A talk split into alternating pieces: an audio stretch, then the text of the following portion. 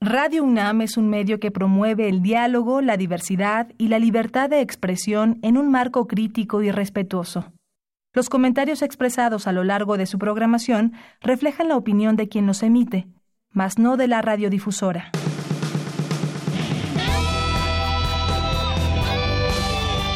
Prisma RU. Relatamos al mundo.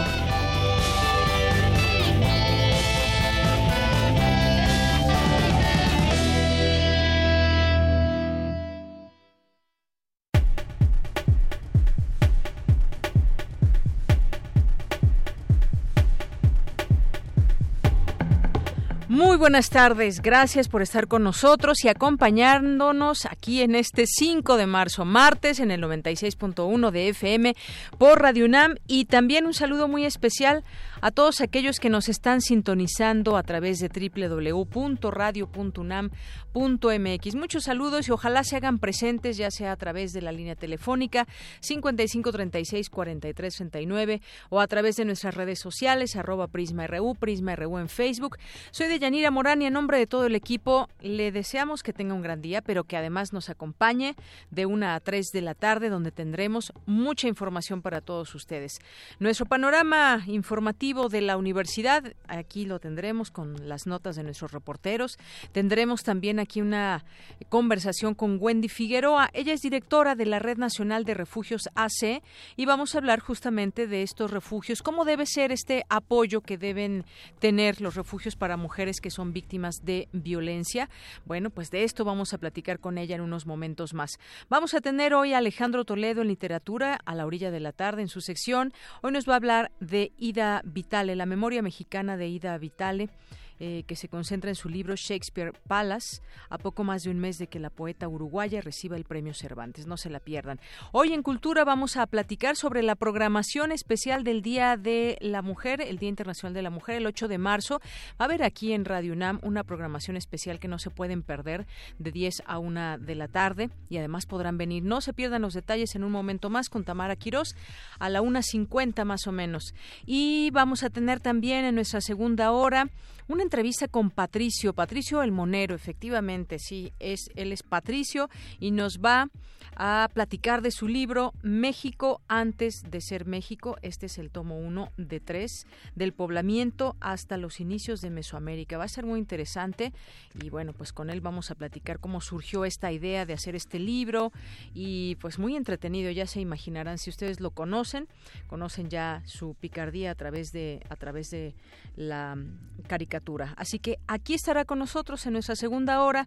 Vamos a tener también aquí a Federico Navarrete, que es novelista, historiador e investigador en el Instituto de Investigaciones Históricas de la UNAM, que ha publicado libros sobre la historia de los pueblos indígenas y el racismo en México y América Latina como México racista, una denuncia. Vamos a hablar con él justamente sobre el tema de racismo en nuestro país. Muchas veces nos asumimos como pues personas que no somos racistas, pero las encuestas y los estudios revelan otra cosa. Aquí daremos a conocer algunos datos interesantes donde se demuestra pues que el color de piel, nuestra nuestro físico forma parte de todo ese racismo que hay en nuestro país. Así que no se lo pierdan hoy. También estará en nuestra segunda hora aquí en Prisma RU. Bien, pues desde aquí relatamos al mundo.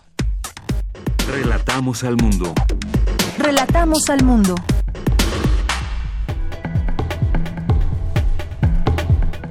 Es la una de la tarde con ocho minutos y en nuestros temas universitarios destacamos diputados se comprometen a garantizar la autonomía universitaria.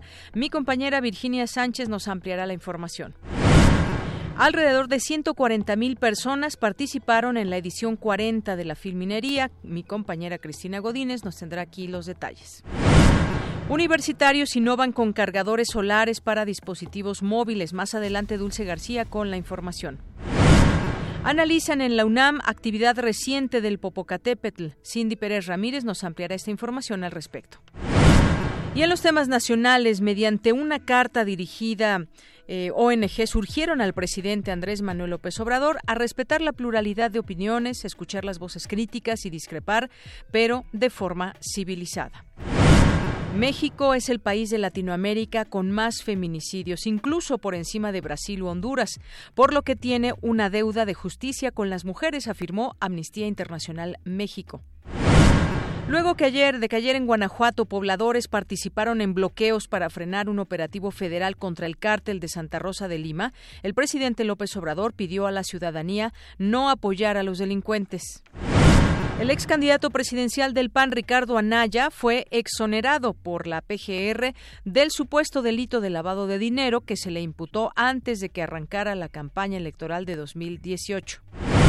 Vaya, pues los tiempos políticos. La Comisión Federal de Competencia Económica inició una investigación por posibles prácticas monopólicas relativas al, en el mercado de importación, comercialización, distribución y expendio de gas LP en territorio nacional. Esta mañana se registraron dos sismos de magnitud 4.3 y 4.9 al suroeste de Ciudad Hidalgo, en Chiapas, informó el Servicio Sismológico Nacional.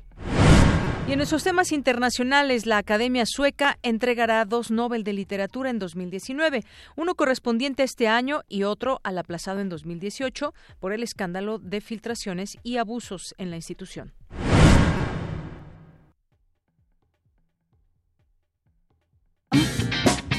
Hacer y a dónde ir? El Instituto de Investigaciones Filológicas de la UNAM te invita a la inauguración de la exposición fotográfica Realidades Fraccionadas, un sexenio amurallado, del artista mexicano y doctor en artes y diseño, Ulises Verde Tapia. Asiste hoy, en punto de las 17.30 horas, al pasillo de exposiciones del Instituto de Investigaciones Filológicas, ubicado en el circuito Mario de la Cueva, a espaldas del Museo Universum en Ciudad Universitaria. La entrada es libre. Como parte del Festival Internacional de Cine de la UNAM, se proyectará la cinta Mantarraya, Los Espíritus Ausentes, del director tailandés Potipong Arompeng. Este largometraje aborda la historia de un pueblo costero de Tailandia, donde un pescador local encuentra a un hombre herido inconsciente. Él rescata al extraño que no habla una sola palabra, le ofrece su amistad y lo llama Tonchain. Cuando el pescador desaparece repentinamente en el mar, Tonchain comienza a apoderarse de la vida de su amigo, su casa, su trabajo y su ex esposa. Asiste a la función hoy, en punto de las 19.30 horas, a la sala Julio Bracho del Centro Cultural Universitario. La entrada general es de 40 pesos. La sala Julián Carrillo te invita a disfrutar de Cartas desde Altamar, montaje dancístico bajo la dirección de José Ángel Martínez Castro, que fusiona a la danza árabe con la danza contemporánea y la imagen de video para hablar de la identidad femenina desde el proceso de mestizaje, mostrando que la identidad lleva consigo una herencia multicultural, no solo mexicano-español, sino también grecolatina y árabe, que se ponen de manifiesto en diversos aspectos de nuestra vida. Asiste a la función hoy, en punto de las 20 horas, en la sala Julián Carrillo de Radio UNAM, ubicada en Adolfo Prieto 133, Colonia del Valle. La entrada es libre.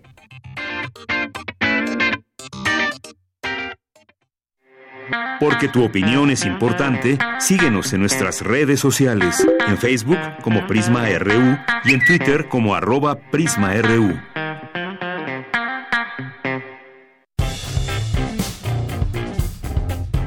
Campus RU. Bien, hoy en nuestro campus universitario seguimos insistiendo en este tema por la importancia que tiene la autonomía universitaria, a ese tema me refiero, y diputados se comprometen a garantizarla y establecerlo así en la nueva reforma educativa. Mi compañera Virginia Sánchez nos tiene esta información. Vicky, muy buenas tardes, adelante con tu información. Hola, ¿qué tal? Deyanira y auditorio de Prisma RU, muy buenas tardes. Bueno, pues esta reunión no se llevó a cabo dentro de nuestro campus RU, pero sí en la Cámara de Diputados que atendiendo la propuesta de la Junta de Coordinación Política, pues se llevó a cabo una reunión entre coordinadores parlamentarios eh, con el presidente de la Asociación Nacional de Universidades e Instituciones de Educación Superior, Jaime Valls, y con rectores, entre ellos el de la UNAM, Enrique Graue. Durante este encuentro, los legisladores reafirmaron que en la inminente discusión que se sostendrá sobre la reforma laboral, se mantendrá íntegra la fracción séptima del artículo tercero constitucional que garantiza la autonomía. Posterior a este encuentro, que fue privado, la diputada Ana Herrera Ansaldo expresó a representantes de medios de comunicación que todas las fuerzas políticas están de acuerdo en el respeto y garantía de la autonomía universitaria. Escuchémosla. Hay un acuerdo de todas las fuerzas políticas para mantener la autonomía universitaria y bueno, pues esto, esta reunión fue muy rica, hablamos de la importancia no solamente de la educación superior en México, sino de que sea educación de calidad y de que puedan tener presupuestos suficientes. Personalmente creo que la autonomía no solamente debe establecerse en la Constitución, como ya está, como seguramente estará en el dictamen de la reforma al tercero constitucional, la autonomía además debe garantizarse con presupuestos suficientes. ¿Para qué? Para que las autoridades de las instituciones de educación superior, pues más que dedicar el tiempo en gestión cada año para tener subsidios extraordinarios, puedan dedicarse al 100 a cuidar la calidad académica. Esa es la inversión más importante que tiene que hacer México y nuestros jóvenes no necesitan solamente un espacio en un aula, necesitan un espacio en un aula que los prepare para ser competitivos en México y en el mundo. Eh, también hizo referencia de que si bien es importante la autonomía, también no es la auditoría, ya que señaló hablar de autonomía tiene que ver con recursos públicos, por lo que no están exentos de rendir cuentas, toda vez que están sujetos de revisiones por parte de la Auditoría Superior de la Federación. Escuchémosla. Fueron muy claros todos los participantes en esta reunión en señalar que la autonomía, por supuesto que no exime y no quieren que los exima de la responsabilidad de transparencia y rendición de cuentas. Simplemente lo que también señalaban es que vale la pena en muchos de los casos, uno, aplicar la ley a quien corresponda, me parece que eso es lo que todos aspiramos como mexicanos, pero dos, también, pues terminar los periodos que establece la ley para solventación de cualquier tema detectado por la Auditoría Superior de la Federación pues para entonces sí establecer un juicio no solamente público, sino por los causas legales. Conviene a todos, es parte del prestigio de una institución de educación pública y de cualquier institución, yo diría. Y bueno, en este encuentro, además del rector de la UNAM, Enrique Graue, como ya lo mencioné, también estuvieron presentes los rectores de la Universidad Auto, este, Autónoma Metropolitana, de la Universidad de Guadalajara, de la de San Luis Potosí, de Veracruz, de Guerrero, de Querétaro, de Aguascalientes, Guanajuato, Morelos, del Estado de México, del Instituto Tecnológico de Sonora y también estuvo ahí la presidenta del Colegio de México, Silvia Elena Saucedo. Pues este es el reporte de Yanira. Bien, pues muchas gracias Vicky por esta información. Gracias a ti, buenas tardes. Muy buenas tardes. Pues sí, hay representantes de todas estas universidades y que efectivamente se garantice, quede garantizado esta autonomía universitaria. Seguimos, por supuesto, en el tema. Vamos a continuar con mi compañera Dulce García. Lanza la UNAM plataforma de autoevaluación para preparar examen de ingreso al bachillerato. Cuéntanos, Dulce, buenas tardes. I'm the operator with my pocket calculator.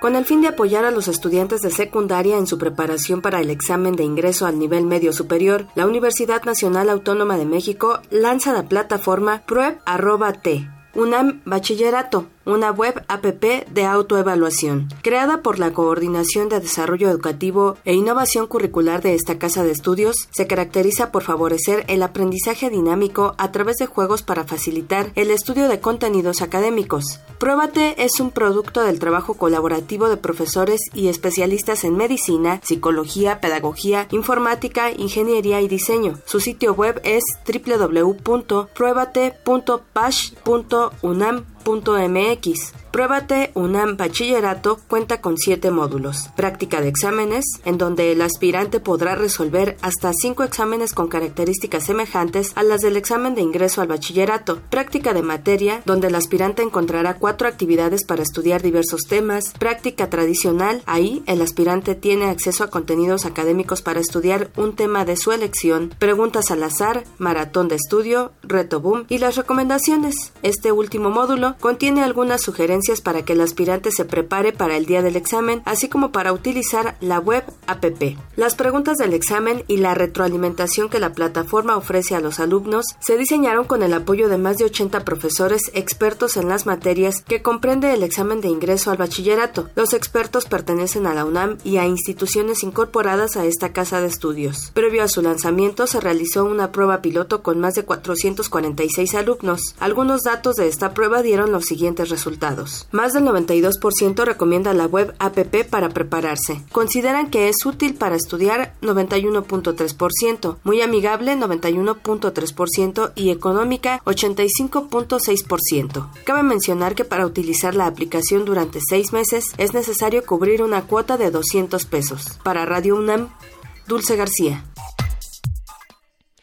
Pues muchas gracias, Dulce García, por esta información. Vamos ahora con mi compañera Cindy Pérez Ramírez, especialistas del Instituto de Geofísica. Hablaron esta mañana de la actividad reciente del volcán Popocatépetl. Adelante, Cindy. Deyanira, muy buenas tardes. Me da mucho gusto saludarte. La noche de este sábado, el volcán Popocatépetl registró un evento explosivo a las 10:40 horas y ayer mostró actividad importante, pues antes de mediodía, el Centro Nacional de Prevención de Desastres, CENAPRED, identificó 46 exhalaciones, cinco explosiones y dos sismos, siendo la ceniza volcánica un componente de las partículas suspendidas y que mide el sistema. Ante este panorama, investigadores del Instituto de Geofísica de la UNAM hablaron de la actividad reciente del volcán, Servando de la Cruz Reina, integrante de esa entidad académica, explicó que estos episodios del Popocatépetl no son algo diferente de lo observado en 500 años. en el tiempo que llevamos hasta el momento tampoco es el más largo que se ha observado. En el siglo XVII hubo un episodio similar que al parecer duró cerca de 40 años. Entonces tampoco es sorpresiva la, duración que está teniendo el evento actual. Eh, el evento actual consiste en emisiones de lava que eh, llegan del interior del volcán y se van depositando lentamente en el interior del cráter formando lo que se llaman domos de lava, que son eh, emisiones que se concentran ahí y esa lava, este, magma empieza a, enfriarse lentamente y cuando se enfría impide la salida del gas que de cierta manera está eh, actuando como motor de este proceso. En el momento en que esta situación ocurre, se acumula alguna presión eh, bajo el domo y eventualmente eh, viene una sucesión de explosiones, como la que acabamos de ver hace unos días. Por su parte, Carlos Gutiérrez, director de investigación del Centro Nacional de Prevención de Desastres, detalló que existe un plan operativo en cada estado involucrado, así como mapas de peligro que sirven para localizar rutas de movilidad, albergues, entre otras acciones, al tiempo que recalcó la contribución del Instituto de Geofísica de la UNAM en el monitoreo constante del volcán. Concretamente hay un proyecto que fue financiado con fondos federales con ese fin. Eh, al menos siete estaciones fueron modernizadas, otras cinco fueron instaladas, son nuevas estaciones de, tecnología reciente. Hay seis cámaras de vigilancia eh, en tiempo real alrededor del volcán y también hay instrumentos de medición de deformación del cono. Todo esto se complementa con eh, recorridos periódicos para eh, recoger muestras de agua de los manantiales. Se analizan no en uno, sino en dos laboratorios, uno en el Instituto de Geofísica, el otro en el propio Senapred, para comparar y confirmar resultados. Eh, también se hace el, análisis aquí en este instituto de las muestras de ceniza que se colectan prácticamente de, inmediato cuando ocurre una emisión importante todos estos eh, datos también son complementados con eh, el análisis o la medición de emisiones de gases en el volcán. De Yanira, el semáforo de alerta volcánica del Popocatépetl se encuentra en amarillo fase 2. El CENAPRED exhorta a toda la población a no acercarse al volcán y sobre todo al cráter por el peligro que implica la caída de fragmentos balísticos y en caso de lluvias fuertes alejarse de los fondos de barrancas por el peligro de deslaves y flujos de lodo. Hasta aquí la información. Muy buenas tardes. Gracias, Cindy. Buenas tardes. Queremos escuchar tu voz. Nuestro teléfono en cabina es 55 36 43 39. Porque tu opinión es importante, síguenos en nuestras redes sociales, en Facebook como Prisma RU y en Twitter como arroba PrismaRU. Continuamos y es la una con 23 minutos. Como les habíamos eh, dicho al inicio del programa, vamos a platicar sobre los refugios para mujeres víctimas de violencia, que ha suscitado pues ciertas dudas, ciertas situaciones en torno al mismo cómo seguirá esta ayuda, este anuncio sobre eh, el retiro de ayuda del gobierno federal a organismos defensores de mujeres que huyen de la violencia o darles directamente a ellas el recurso, señalan que es improcedente y que refleja desconocimiento de este fenómeno. Así lo dijo la directora de la Red Nacional de Refugios, Wendy Figueroa. La hemos buscado justamente para platicar de este tema y ya está en la línea telefónica. ¿Qué tal, Wendy? Bienvenida. Muy buenas tardes. Hola, buenas tardes, doña Bueno, pues eh, si bien sigue abierta la convocatoria para que organizaciones sociales reciban subsidios para la operación de refugios, pues eh, el presidente ha insistido en que ya no operará este esquema para evitar corrupción y que ahora las víctimas recibirán los apoyos de manera directa. Cuéntanos, eh, pues, cómo se están dando estas cosas, la importancia de que evidentemente existan estos refugios, pero sobre todo, pues, de qué manera van a operar o cómo van a darse estos estos apoyos. Mira, eh, desconocemos realmente cuál va a ser el mecanismo. Como bien hemos visto, ha habido diferentes declaraciones, tanto del presidente como de su vocero, como de la secretaria de Gobernación, Olga Sánchez Cordero, que en lo particular confunden, que no dejan claro qué van a hacer, cómo van a llevar a cabo el procedimiento.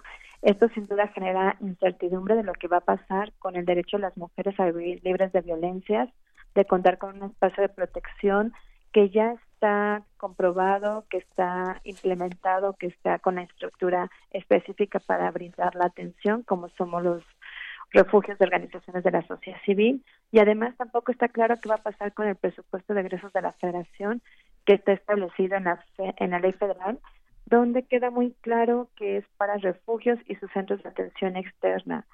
Nos parece que es delicado tener a estas alturas, como bien tú decías, está la convocatoria pública abierta, cierra el 6 de marzo, pero con estas declaraciones pues realmente no sabemos qué va, qué va a proceder.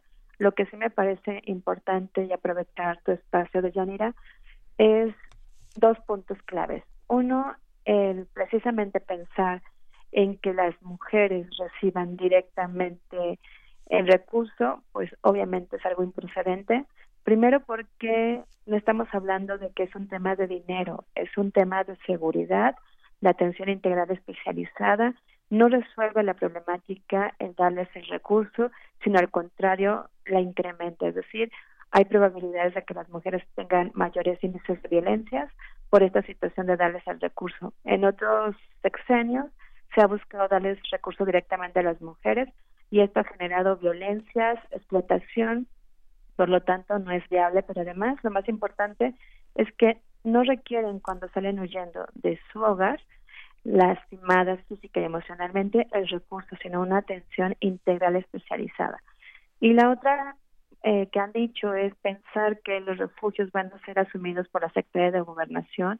También les parece improcedente en dos aspectos. Uno, desde el gobierno actualmente no se cuenta con infraestructura, equipamiento ni personal profesional capacitado, experto en el tema, no cuentan con refugios, se ha confundido, la Secretaría de Gobernación dijo que tenían refugios, pero realmente están hablando de los centros de justicia, que como sabemos tienen un anexo que dan apoyo a las mujeres por máximo tres días y después las refieren a las organizaciones de la sociedad civil.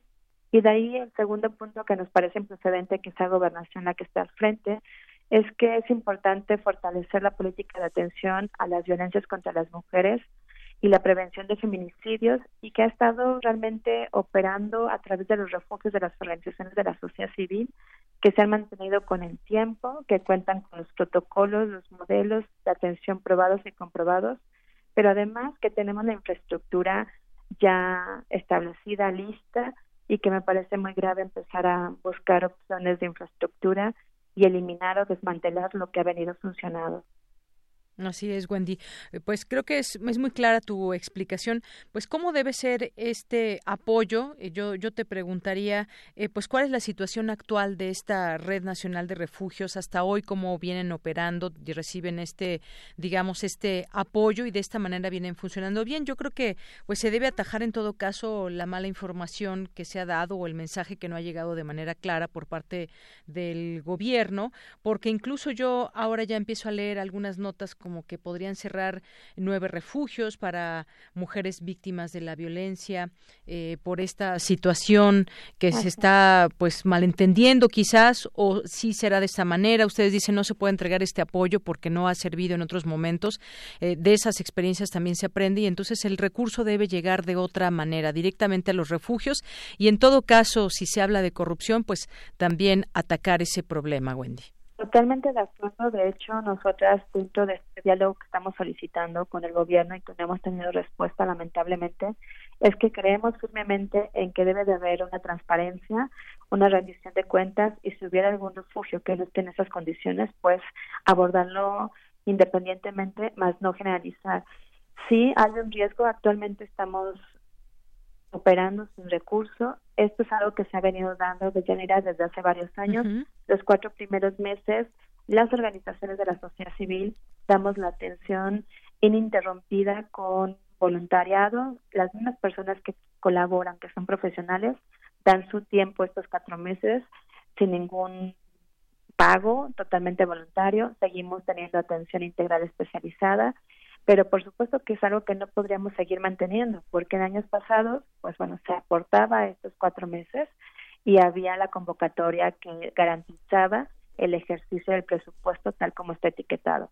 Hoy día, por eso hablo de una incertidumbre, no se está tomando en cuenta ese presupuesto etiquetado, que es una ley, además, que habla muy claro de darle recursos a los refugios y centros externos. No se habla de esto y se buscan otras estrategias que me parece que son muy graves, tanto este tema de darles directamente a las mujeres, que eso no lo soluciona y las pone en riesgo, como quitar los refugios de las organizaciones de la sociedad civil, que somos quienes atendemos los casos referidos por los centros de justicia, por las procuradurías, por los DIF, etcétera. Entonces, lo que estamos solicitando es que se aplique y se respete el presupuesto de egresos de la Federación 2019 que va directo a los refugios y centros externos y por supuesto que sean habitados, fiscalizados, porque ya lo estamos. Eso se, hace durante la convocatoria y si hay algo que no está bien, no se da financiamiento para el siguiente año, pero además hay una solicitud de regresar eso a la TESOSA. Entonces, creo que efectivamente tiene que ver con lo que acabas de decir, desconocimiento total del tema. Muy bien. Bueno, y en este sentido también, eh, ¿cuántos, ¿cuántos estados abarca esta Red Nacional de Refugios AC? Eh, por una parte, Wendy, y por la otra también me gustaría que, pues, eh, conocer también el presidente dijo que seguirá brindando protección a las mujeres víctimas de violencia, pero eh, en su comunicado que ustedes emiten ayer piden al gobierno que rectifique la decisión de darle este dinero directamente a las víctimas de violencias familiar y de y de género. Eh, en este sentido, pues decíamos, se debe atajar esta mala información. En, actualmente nos dices, no es suficiente este apoyo y este apoyo de manera directa pues no, no sirve. Entonces estamos ante una situación en que quizás se pueda hacer un llamado para que se puedan pues eh, sentar a negociar este tema o a platicarlo, no no sé si la palabra sea correcta negociarlo, pero sí a platicarlo y que se conozca el diagnóstico de lo que está sucediendo en el país.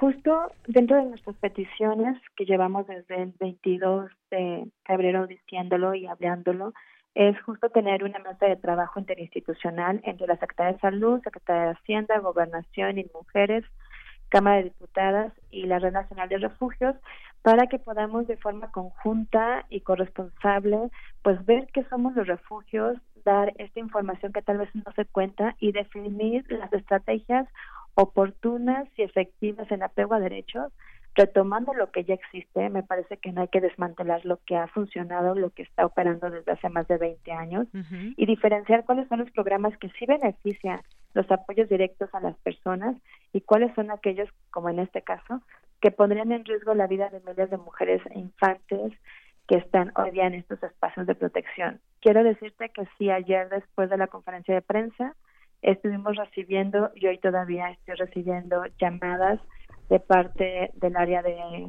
de, de Segov para pedir información de los refugios. Quiero creer que se están interesando y que están buscando información y lo digo públicamente, estamos dispuestos a dar información de lo que hacemos, incluso ya se les han abierto las puertas en tres estados de la República a las personas de SEGOP que han pedido esta información, porque no tenemos nada que ocultar, porque queremos demostrar que efectivamente se está trabajando y que conozcan el tema y que con base a eso tomen una decisión pensada, consciente, pero en apego a derecho. Entonces, estamos en esa disposición. Justo yo estoy preparando información que me solicitaron que tiene que ver con datos a nivel nacional Claro que nos piden información que nos vamos a dar como dónde está la ubicación del refugio.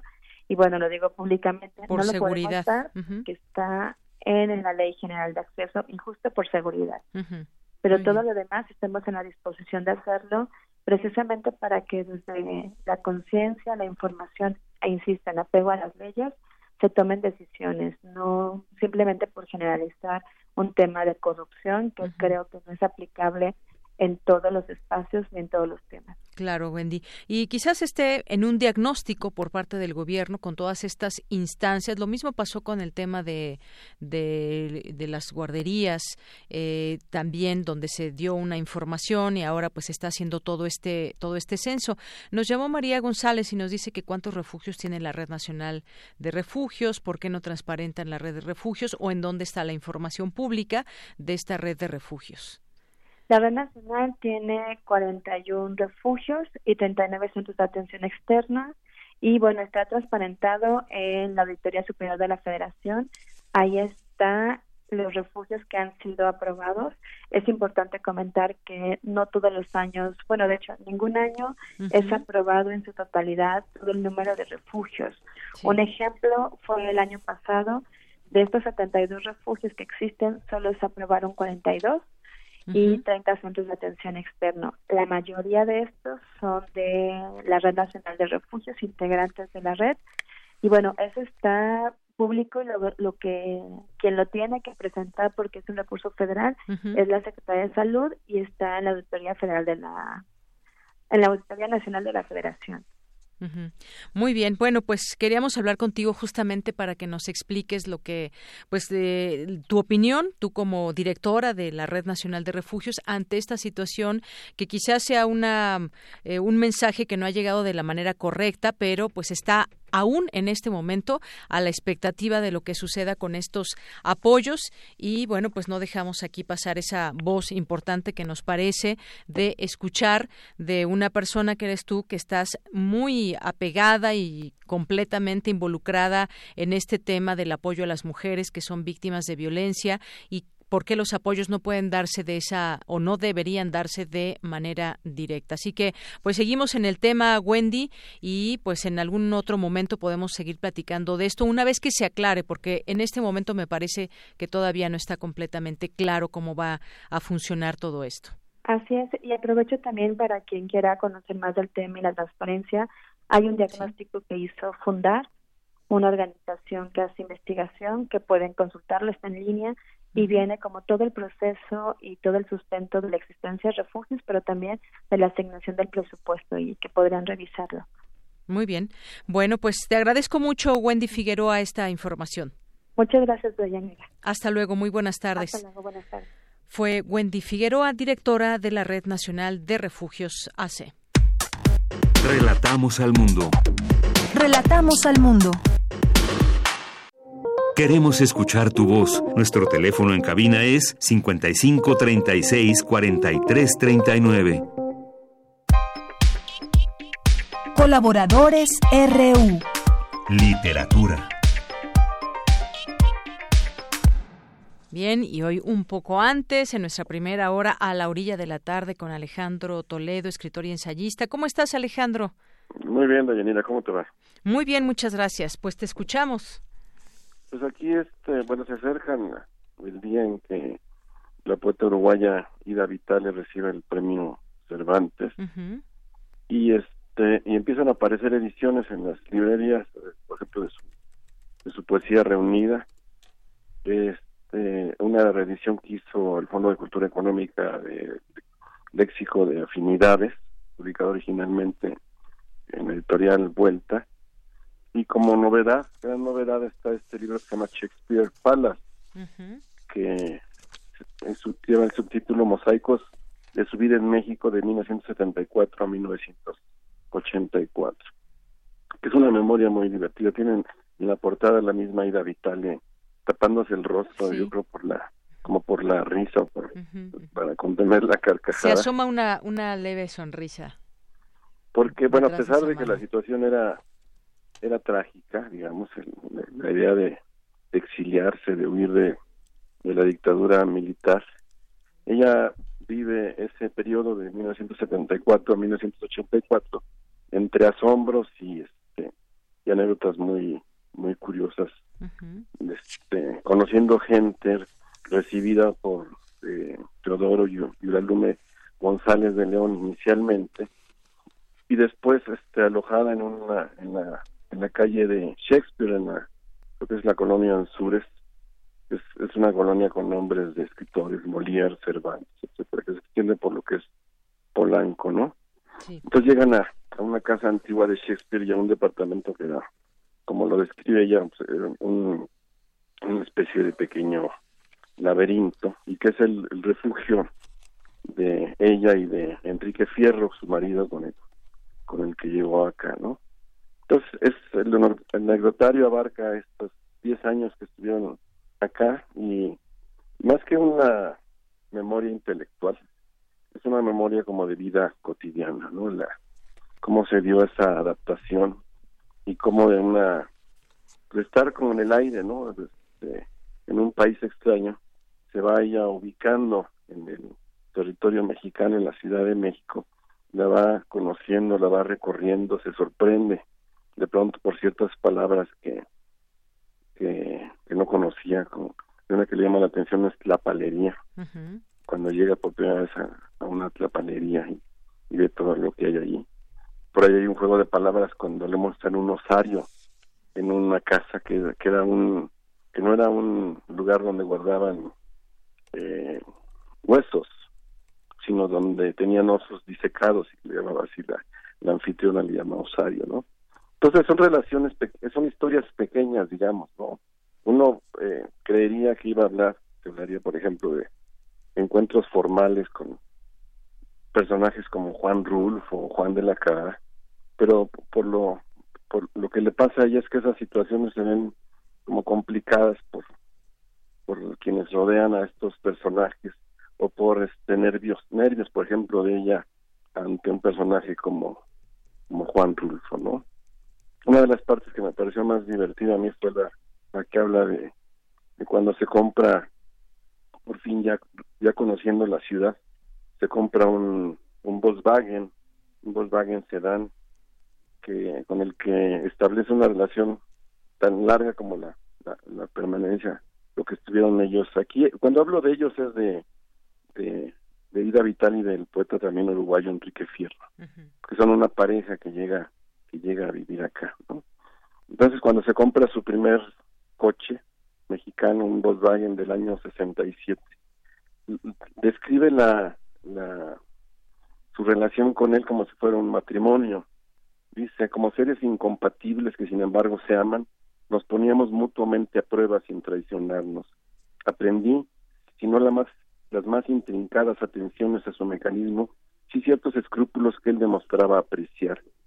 Supe no olvidar sus aceites, sus bruscas necesidades de limpieza íntimas, darle los descansos necesarios, entender sus manifestaciones, ruidos, quejas ante momentáneas carencias, o, por qué no, sus ocasionales malos humores, siempre justificados. Invertí en sus requerimientos lo que otras en peluquería. Dice de, de su relación con el con el automóvil, ¿no? Y por ahí recibe un incidente que también me pareció muy curioso de cuando ella va manejando en el periférico y de pronto prácticamente se le caen encima tres eh, otomíes. Uno de ellos lo, eh, llega a pegar con el auto y ella lo ve sangrando y se espanta no entonces este como mujer civilizada tiene el coche eh, intenta auxiliarlos lo sube a su coche y va en busca de, de ayuda para sobre todo para el que estaba sangrando. Y llega a un hospital en donde le dicen, no, ¿cómo cree? Ellos no, como si eh, no pudieran recibir a alguien por su condición indígena, digamos, ¿no? Que habla también un poco de lo que, del, del México, digamos, de, no sé si de entonces y todavía de ahora, donde se ve, aquí les parece raro querer hospitalizar a un, a un indígena, ¿no? Es, es raro, pero, eh, bueno, otra cosa extraña que me parece es que de pronto aparece en la edición una hoja suelta en papel distinto al cultural con el que está impresa que se llama Corredores sin fin de la memoria, que parecería como un capítulo extraviado del mismo libro, donde cuenta su amistad con, con Guillermo Sheridan. No veo una explicación editorial de por qué aparece esa hoja suelta. pero ahí está, como una especie de sorpresa ahí metida, o como una, este, no sé si por falta de cuidado en la edición o, o por, o como una sorpresa premeditada, ¿no? Estamos ante una mujer que sabe manejar muy bien el idioma, que, que es una gran prosista que fue ha ejercido como ensayista, aunque es sobre todo poeta, también ha hecho buen trabajo de ensayo sobre Felisberto Hernández, por ejemplo, y otros, y otros poetas, y que también ejerció aquí en México entre, entre sus actividades de sobrevivencia la de traductora para el Fondo de Cultura Económica, ¿no? Entonces maneja muy bien el lenguaje, eh, le gustan los, los giros especiales, es una eh, eh, escritora que maneja muy bien la ironía, eh, sabe definir a las personas a partir de, una serie de rasgos muy muy rápidos y aparece pues es toda una época la de los años 70 están ahí metidos sucesos del periodismo mexicano como el golpe a Excelsior ella ya era fue colaboradora de Plural que dirigía Octavio Paz en los momentos del golpe Excelsior e incluso se le ocurre aparecerse unos días después del golpe en el mismo Excelsior para retirar algún texto que había entregado es una situación que ella cuenta también de un modo este, entretenido o divertido, ¿no?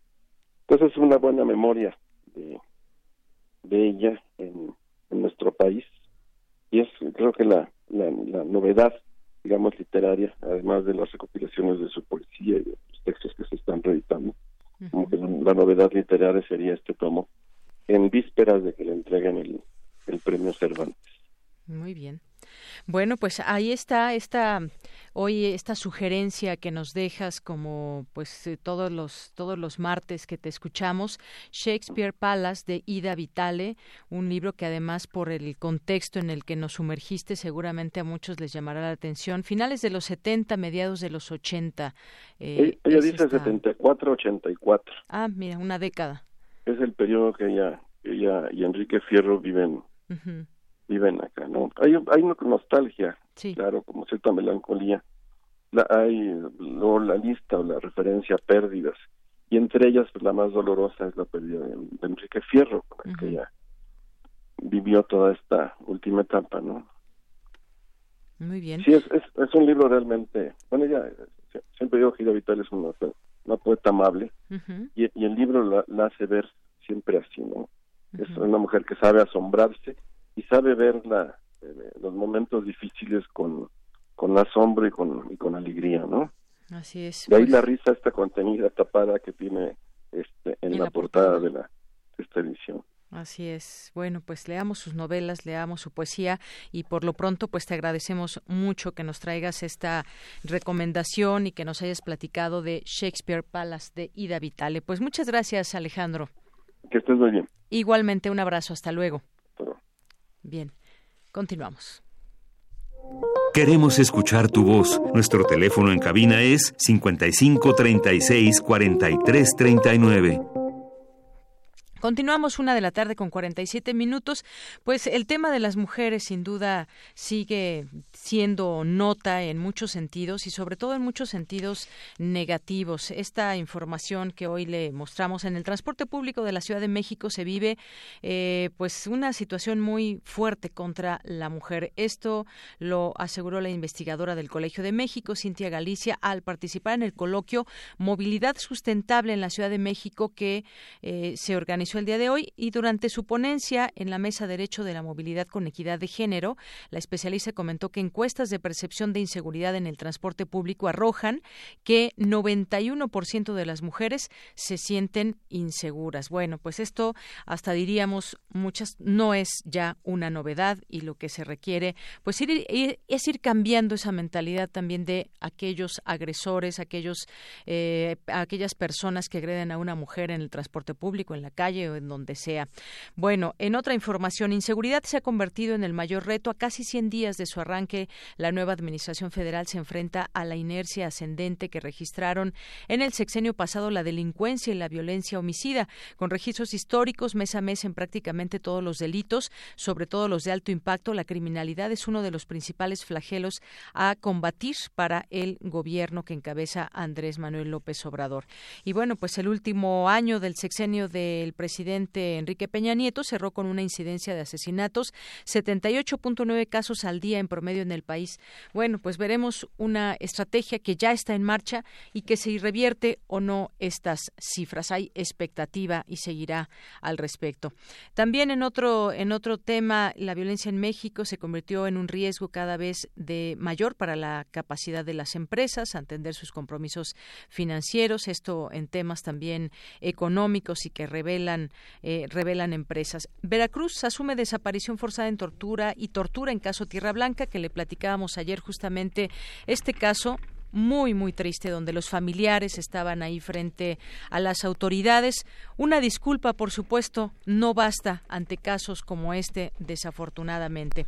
Y en otra información, se eleva 13.8 puntos, 13.8 puntos la confianza de los consumidores. En febrero de 2019, el indicador de confianza del consumidor registró un incremento de 13.8 puntos respecto al mismo mes de un año antes, con cifras ajustadas por estación para ubicarse en 48.8 puntos, según revela el INEGI. Y hoy, pues entre las cosas que dijo López Obrador por la mañana, reducción de perspectiva de Standard Poor's sobre la CFE, pues consideró que esta reducción de esa perspectiva de la calificadora Standard Poor's dice que además de 77 instituciones financieras es un castigo por la política neoliberal que se aplicó los últimos 36 años. Se aseveró que las cosas se aclararán cuando se termine por completo la corrupción y el rescate de Pemex y CFE dependerá de un manejo eficiente y honesto en sus finanzas. Bueno, y habló también de las irregularidades en uso de programas sociales, cosas que seguiremos platicando aquí con ustedes en este espacio. Continuamos. Queremos escuchar tu voz. Nuestro teléfono en cabina es 55 36 43 39. Porque tu opinión es importante, síguenos en nuestras redes sociales, en Facebook como Prisma RU y en Twitter como arroba PrismaRU.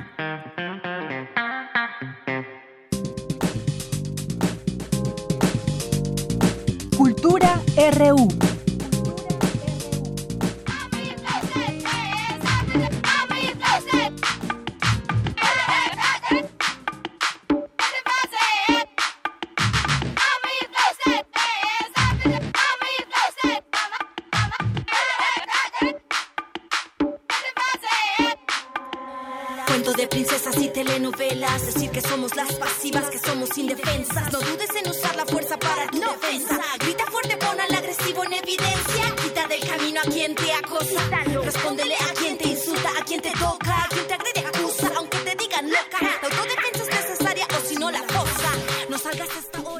Tal la letra. Entramos a cultura y se acerca el Día Internacional de la Mujer. ¿Qué tal Tamara Quiroz? Muy buenas tardes. Deyanira, muy buenas tardes a ti y a todos aquellos que nos acompañan a través de esta frecuencia universitaria. Es un gusto, un gusto saludarlos en este martes 5 de marzo. Así es, Deyanira, faltan tres días para el 8 de marzo, Día Internacional de la Mujer.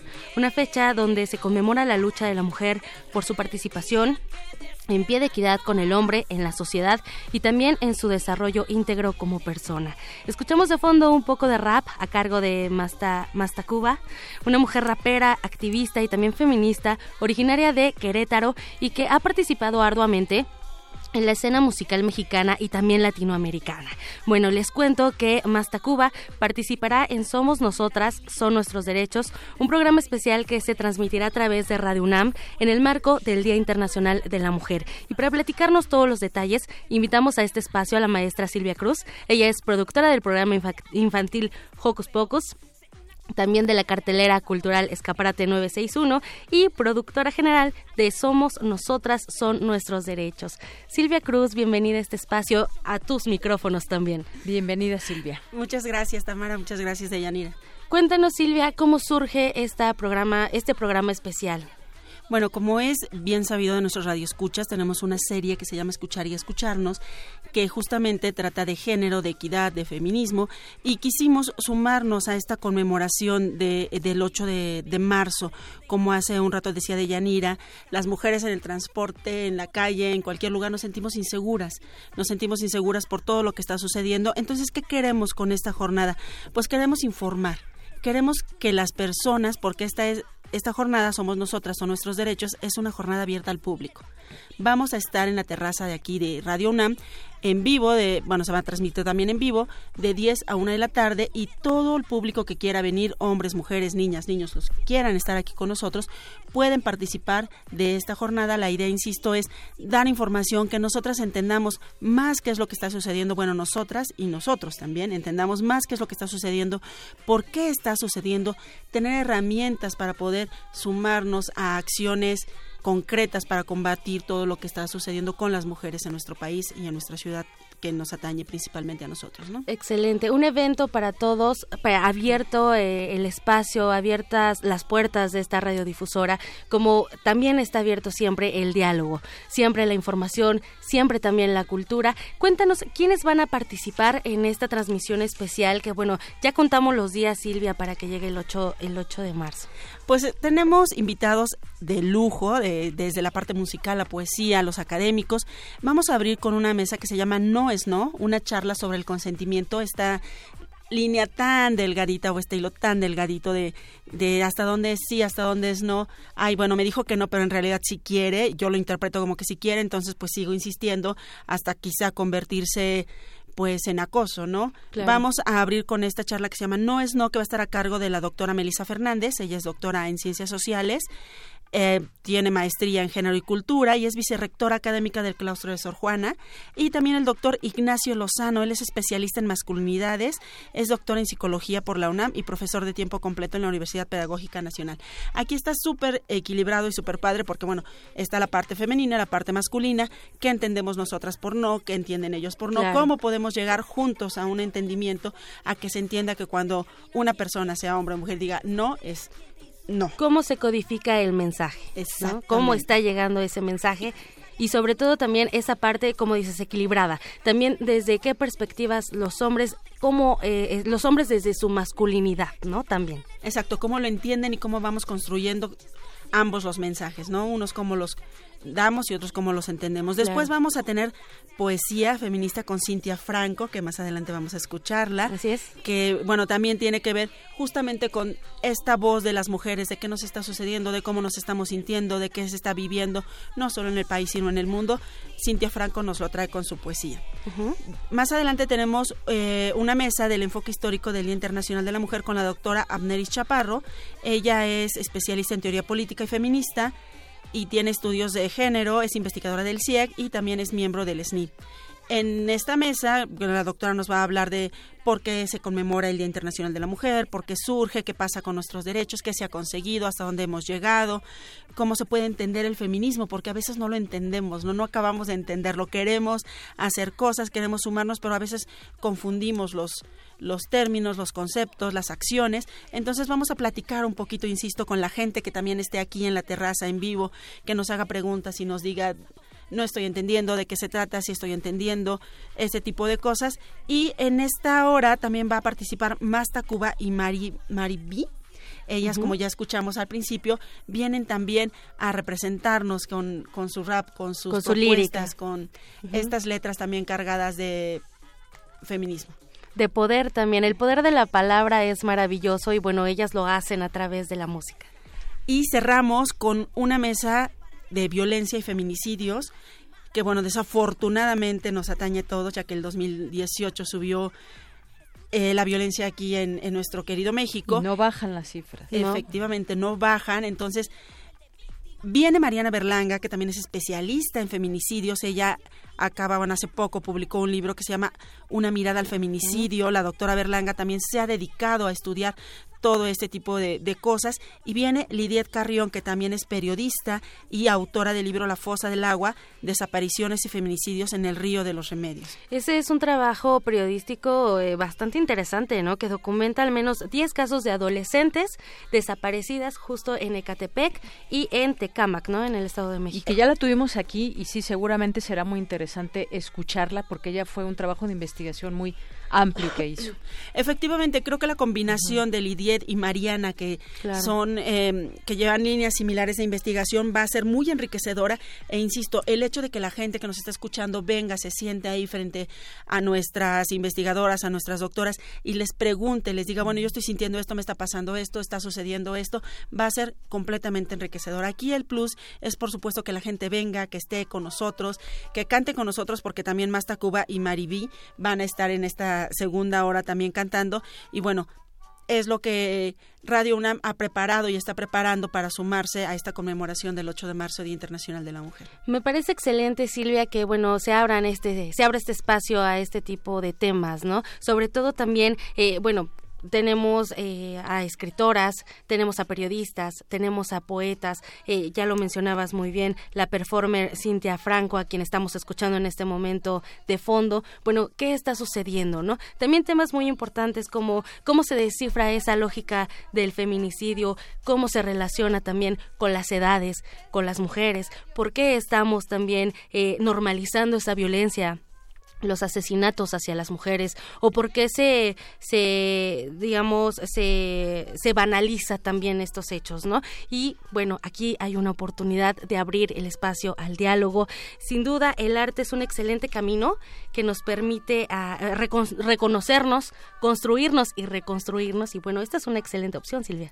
Efectivamente los esperamos aquí. La conductora de este evento es María Amalia Fernández nuestra conductora también de escuchar y escucharnos que es especialista también en estos temas de, de, género. Y bueno, los esperamos aquí, por favor, insisto, la invitación está abierta de 10 a 1 de la tarde. Vengan a la terraza, compartan con nosotros, dialoguen con nosotros, sumémonos a todo este movimiento y busquemos llegar a realizar acciones concretas. La entrada es totalmente libre, Silvia, estamos en Adolfo Prieto 133 en la Colonia del Valle. Vengan a nuestra terraza, participen este 8 de marzo con nosotros, contigo, Silvia, y también, bueno, quienes nos escuchen desde otras latitudes en algún otro país, bueno, ah, va a haber transmisión en el 96.1 de FM y también en, el 860 de M. Si abrimos No es No por FM, nos vamos con la poesía feminista de Cintia Franco y el enfoque histórico histórico por la AM y regresamos a FM con la mesa de violencia y feminicidios. Aquí también lo importante es que vamos a retransmitir, toda esta jornada se va a retransmitir por ambas frecuencias, estén al pendiente por favor de nuestra programación, ya están los promocionales diciéndonos ahí a qué hora son las retransmisiones, pero en la mañana es, empezamos con AM de 10 a 10 y media, de 10 y media a 12 por eh, perdón, eh, de 10 a 10 y media por FM, de 10 y media a 12 por AM, regresamos a la FM con violencia y feminicidios. Excelente, se van a alternar ambas frecuencias. Exacto. Me parece maravilloso. Silvia Cruz, muchísimas gracias por acompañarnos en este espacio y también por eh, platicarnos un poco de qué va esta transmisión especial. Somos nosotras, son nuestros derechos. Muchísimas gracias a ustedes. Buenas tardes. Gracias, Deyanira. Nos despedimos. Bueno, les deseamos que tengan una excelente tarde y sin duda los invitamos al auditorio de Prisma RU que corran también la voz y que vengan. Adolfo Prieto, 133, Colonia del Valle. Muy bien, pues aquí los esperamos. Muchas gracias. Gracias, Silvia, por venir. Gracias, Tamara. Y vamos a un corte y regresamos a la segunda hora de Prisma RU. Nuestros mantras se escuchan al interior de los volcanes somos mujeres, morras, cuatlicues, untando mezcal a la herida. Hemos, hemos de incomodar con la palabra. Vámonos, lobas, vámonos incomodando.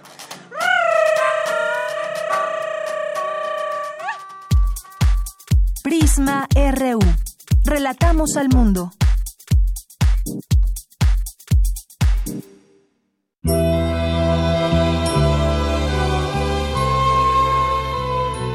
2019. 100 años del nacimiento de Juan Eduardo Zúñiga. Se me ha muerto como del rayo Ramón Sigey, a quien tanto quería. Aunque ha escrito principalmente relatos, es conocido por la trilogía de la Guerra Civil o la ya referida Inútiles Totales. La prisionera. Fragmento. Nadie hace crujir el puentecillo de madera sobre el constante arroyo. Nadie se apoya en las balaustradas del parterre ante la fila de bustos que la intemperie enmascaró con manchas verdinegras. En Misterios de las Noches y los Días, Galaxia Gutenberg, Círculo de Lectores, primera edición 2013. Juan Eduardo Zúñiga, 96.1 FM, Radio UNAM, Experiencia Sonora. Somos nosotras, son nuestros derechos. 8 de marzo de 2019, Día Internacional de la Mujer. Una jornada especial de Radio UNAM para conmemorar la lucha de las mujeres de 10 de la mañana a 1 de la tarde en la terraza de la emisora. Por el 96.1 de FM transmitiremos en vivo en dos horarios. A las 10 de la mañana escucharemos la charla sobre consentimiento, no es no, y al mediodía seguimos con la mesa redonda Violencia y Feminicidios. Después, a las 5.15 de la tarde, tendremos la retransmisión de la poesía de Cintia Franco, el rap de Masta Cuba y un conversatorio sobre la historia del feminismo. No se lo pierdan, 10 de la mañana, mediodía y 5.15 de la tarde por el 96.1 de FM. O visítenos en la terraza de la emisora, de 10 a 13 horas. Adolfo Prieto, 133, Colonia del Valle. Radio UNAM, experiencia sonora. Felicidades. Ya son 20 años. En cada elección que hemos decidido, hemos avanzado. La verdad, en confianza, participamos cada vez más, porque estamos ciertos que nuestra elección se respeta y es en beneficio de todas y todos. Ya son 20 años eligiendo a quienes nos representan. Tribunal Electoral de la Ciudad de México. 20 años garantizando justicia en tu elección. Prevenir un incendio forestal es más fácil que combatirlo. Está en nuestras manos. En bosques y selvas, no arrojes colillas de cigarro ni basura. El fuego puede iniciarse con el efecto lupa que provocan los desechos en vidrio y el sol. Si detectas un incendio forestal, llama al 911 o al 01800 4623 6346. Sistema Nacional de Protección Civil. Gobierno de México.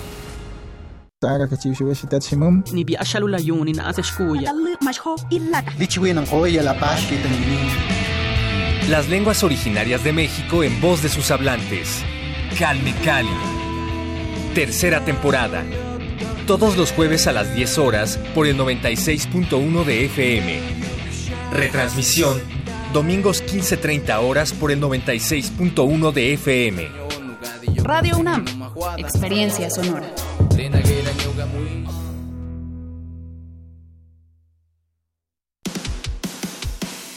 Dejar huella en cada aula de la UNAM es un deber de un verdadero Puma.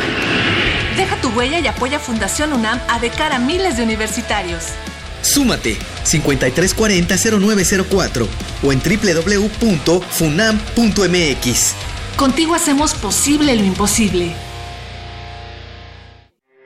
Porque tu opinión es importante, síguenos en nuestras redes sociales, en Facebook como Prisma RU y en Twitter como arroba PrismaRU. Relatamos al mundo. Relatamos al mundo. Mañana en la UNAM, ¿qué hacer y a dónde ir? El Seminario Equidad y Género 2019 del Centro Regional de Investigaciones Multidisciplinarias organiza la conferencia Estrés percibido en mujeres y hombres adultos, con la ponencia de la doctora en Psicología Experimental María del Rocío Hernández Pozo. Asiste mañana a las 11 horas al auditorio Raúl Béjar Navarro del Centro Regional de Investigaciones Multidisciplinarias. La entrada es libre. El Instituto de Ingeniería de la UNAM abre sus puertas para que las personas interesadas conozcan las capacidades experimentales que se realizan en sus laboratorios. La cita es mañana 6 de marzo, en punto de las 10 horas, en el auditorio José Luis Sánchez Briviesca, ubicado en la Torre de Ingeniería de esta facultad. Asiste, la entrada es libre. En el marco del Día Internacional de la Mujer, Radio UNAM realizará diversas actividades como charlas, foros, círculos de lectura, poesía y conferencias que abordarán la historia de la lucha por los derechos de la mujer, así como los agravios en su contra como el feminicidio y la violencia de género. La cita es el próximo 8 de marzo a partir de las 10 horas en nuestras instalaciones. Adolfo Prieto 133, Colonia del Valle. Para Prisma RU, Daniel Olivares.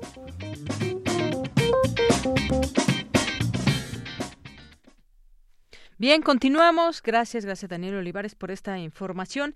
Y bueno, mm, tenemos aquí nuestro Twitter y también nuestro teléfono abierto. Por ahí nos llegó una llamada sobre el tema de refugios de mujeres. Muchas gracias. Pueden seguir llamando al 5536-4339. Ahí nuestra compañera Natalia Pascual amablemente les contestará la llamada. Y aquí en Twitter, muchas gracias por hacerse presentes. Francisco Rodríguez Guerrero eh, nos dice Armando Cruz. Hola, hablaron de la fosa del Agua es un libro. La Fosa de Agua, Desapariciones y Feminicidios en el Río de los Remedios. Efectivamente, Armando, es un libro de Lidiet, Carrión que eh, se presentará el próximo 8 de marzo aquí en Radio UNAM, en este programa especial del cual se acaba de hablar. Y bueno, pues el libro, efectivamente, también si te interesa, es un libro que pues es una investigación muy amplia donde pues platica todo ese peregrinar de las familias cuando una hija desaparece las edades llaman la atención también y bueno, pues es un tema que no debemos dejar de hablar y de leer y de documentarnos. Gracias. Silvia Vargas también, Verónica Ortiz Herrera que nos dice buenas tardes de Yanira, saludos a nuestra querida Silvia Cruz, que todos los sábados escuchamos Hocus Pocus desde Tecomitl, Tecomitl. Pues muchas gracias, Verónica Ortiz Herrera, te mandamos muchos saludos.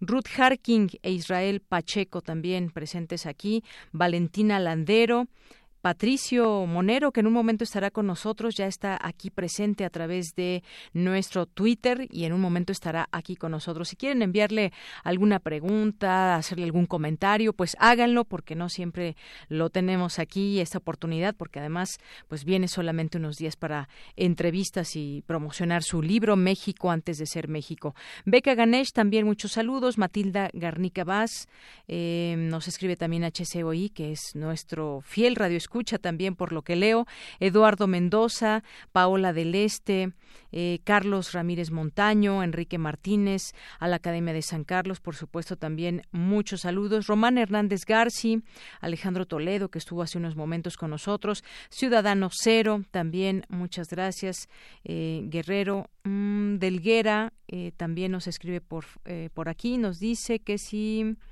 Por favor, podemos repetir otra vez la noticia de la aplicación para prepararse al bachillerato.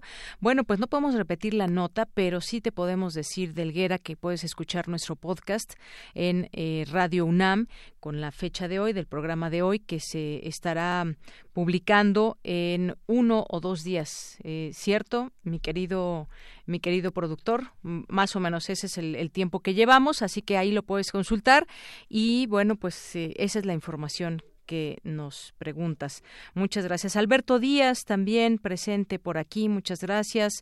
Darlich Ulf, Verónica Ortiz, eh, Armando Cruz también, que nos dice más puesto que un calcetín para escucharlos. Un saludo a Prisma RU y otro al maestro Alejandro Toledo. Pues saludo enviado, Armando. Muchísimas gracias. Eh, a Leticia Carreón, al Ciego UNAM, por supuesto. Editorial Enequén, también siempre presente aquí con nosotros.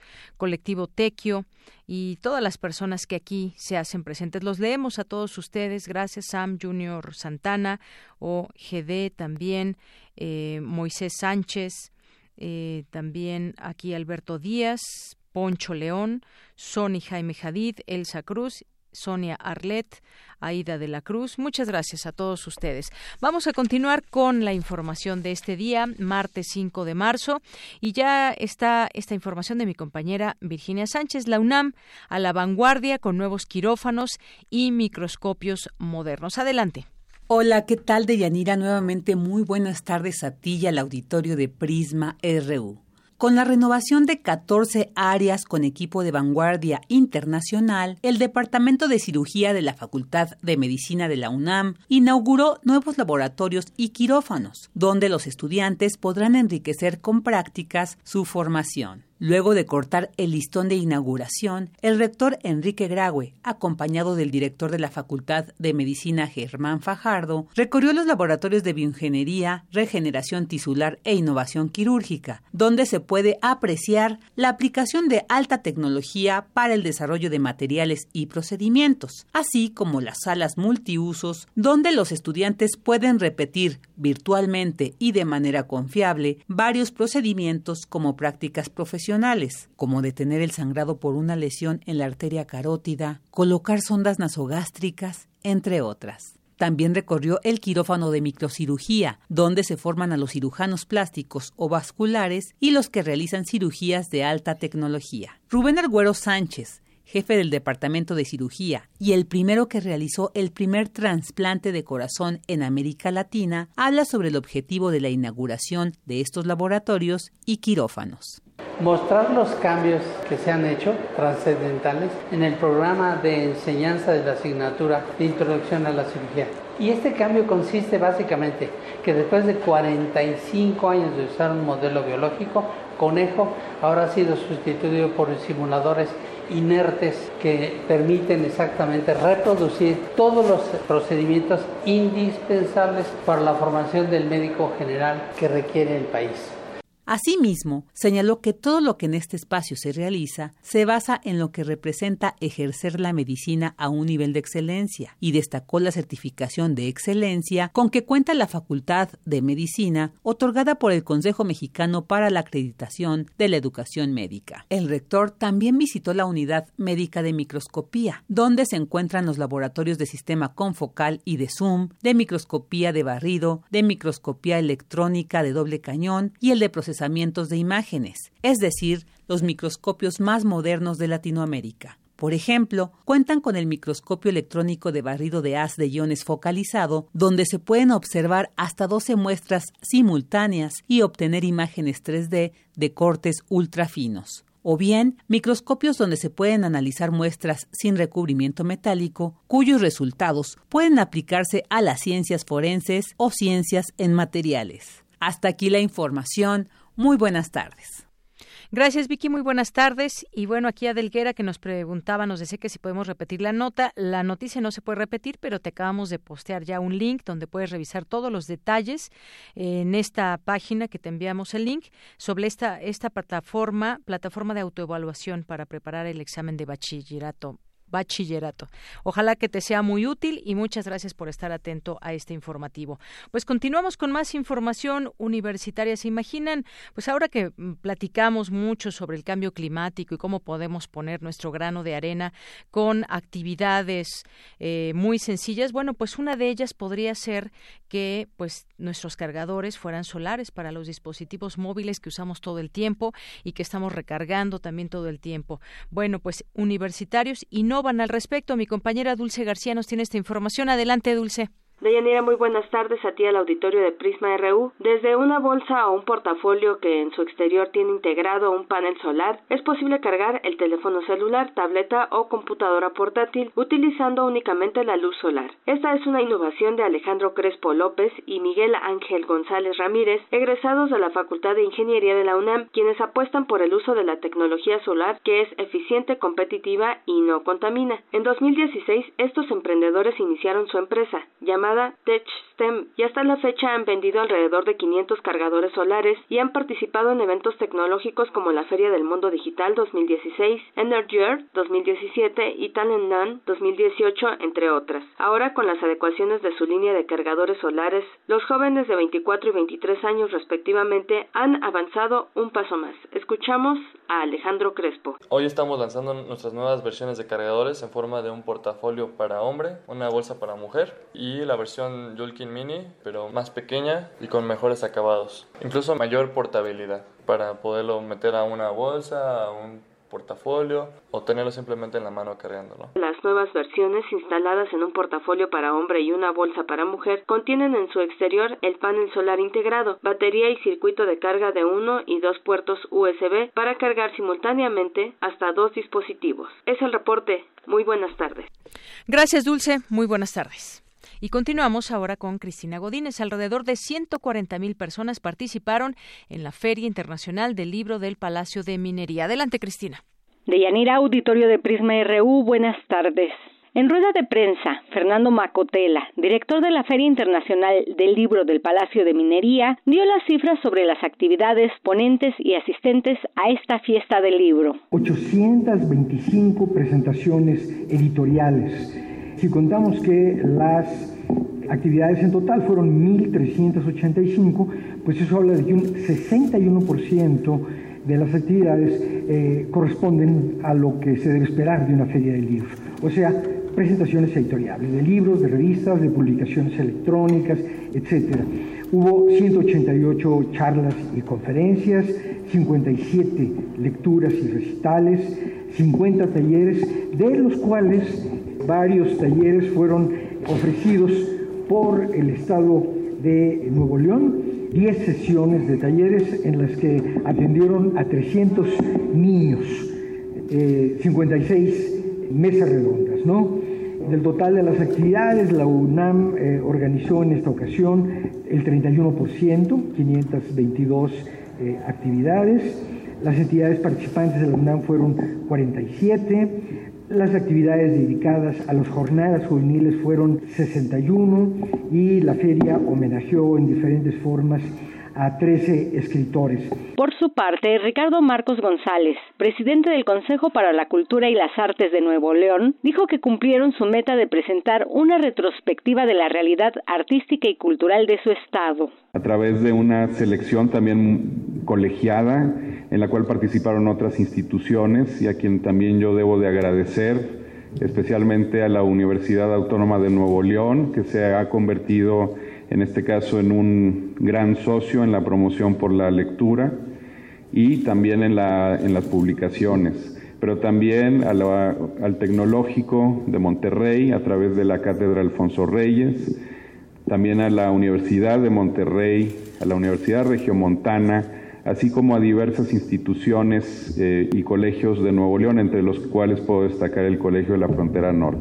De Yanira, para el próximo año, Colima será el invitado de honor de la cuadragésima primera FIL del Palacio de Minería 2020. Este es mi reporte. Buenas tardes. Porque tu opinión es importante, síguenos en nuestras redes sociales, en Facebook como Prisma RU y en Twitter como arroba PrismaRU. Queremos escuchar tu voz. Nuestro teléfono en cabina es 55 36 43 39. Internacional RU. Los demócratas abrieron una investigación en contra del presidente estadounidense Donald Trump a través del Comité Judicial de la Cámara de Representantes, presidida por Gerald Nadler, que tiene como fin probar un supuesto abuso de poder del mandatario. Estaremos emitiendo la solicitud de documentos a más de 60 personas e individuos de la Casa Blanca, el Departamento de Justicia, Donald Trump, Allen Weisselberg, para comenzar las investigaciones y para presentar el caso al pueblo estadounidense sobre obstrucción de justicia, corrupción y abuso de poder. Este martes, estudiantes salieron nuevamente a las calles de Argelia para protestar contra la quinta candidatura del presidente Abdelaziz Bouteflika, presentada el domingo pasado. Este hecho provocó el hartazgo de la sociedad. Los jóvenes reclaman más empleo y justicia social. Escuchemos a dos de ellos. Llevamos así 20 años. Ahora todo el mundo se está levantando. Estudiantes, todos. Estamos hartos. No al régimen. Somos estudiantes y decimos no a un quinto mandato del presidente. China reduce su previsión de crecimiento para este 2019. El gobierno prevé que la economía del país crezca entre 6 y 6.5%. Sin embargo, afronta el impacto del conflicto comercial con Estados Unidos. Habla el primer ministro Li Keqiang. Un análisis exhaustivo de la situación dentro y fuera de China muestra que al perseguir el desarrollo este año enfrentaremos un entorno más grave y complicado. Debemos estar totalmente preparados para una dura lucha. En un artículo publicado en varios periódicos europeos, el presidente francés Emmanuel Macron hizo un llamado a los ciudadanos a votar a favor de partidos que buscan fortalecer la Unión Europea, afirmando que los sectores nacionalistas no tienen nada que ofrecer. Previamente en entrevista ya había advertido de dicho peligro. La fuerza del pueblo europeo es estar compuesto por diferentes pueblos. Cuando el miedo regresa, cuando aparece la inquietud, cuando la duda se instala en nuestras democracias, la cólera resurge y con ella los viejos odios, los peores odios, el racismo, el antisemitismo, esos discursos de odio que resurgen hoy en nuestra sociedad, son síntoma de ese malestar en la civilización, como habría dicho Freud. Científicos del Reino Unido aseguran haber curado a una persona enferma con el virus de inmunodeficiencia humana, según el diario The New York Times. No obstante, la revista Nature advirtió que el caso es demasiado prematuro para declararse oficialmente curado. Con audios de Euronews, las breves internacionales con Natalia Pascual. Relatamos al mundo. Relatamos al mundo. Queremos escuchar tu voz. Nuestro teléfono en cabina es 55 36 43 39. Porque tu opinión es importante, síguenos en nuestras redes sociales, en Facebook como Prisma RU y en Twitter como arroba PrismaRU. Continuamos dos de la tarde con 23 minutos y como les habíamos advertido al inicio del programa, pues ya está aquí con nosotros Patricio Monero, ¿cómo estás? Muy bien, muchas gracias.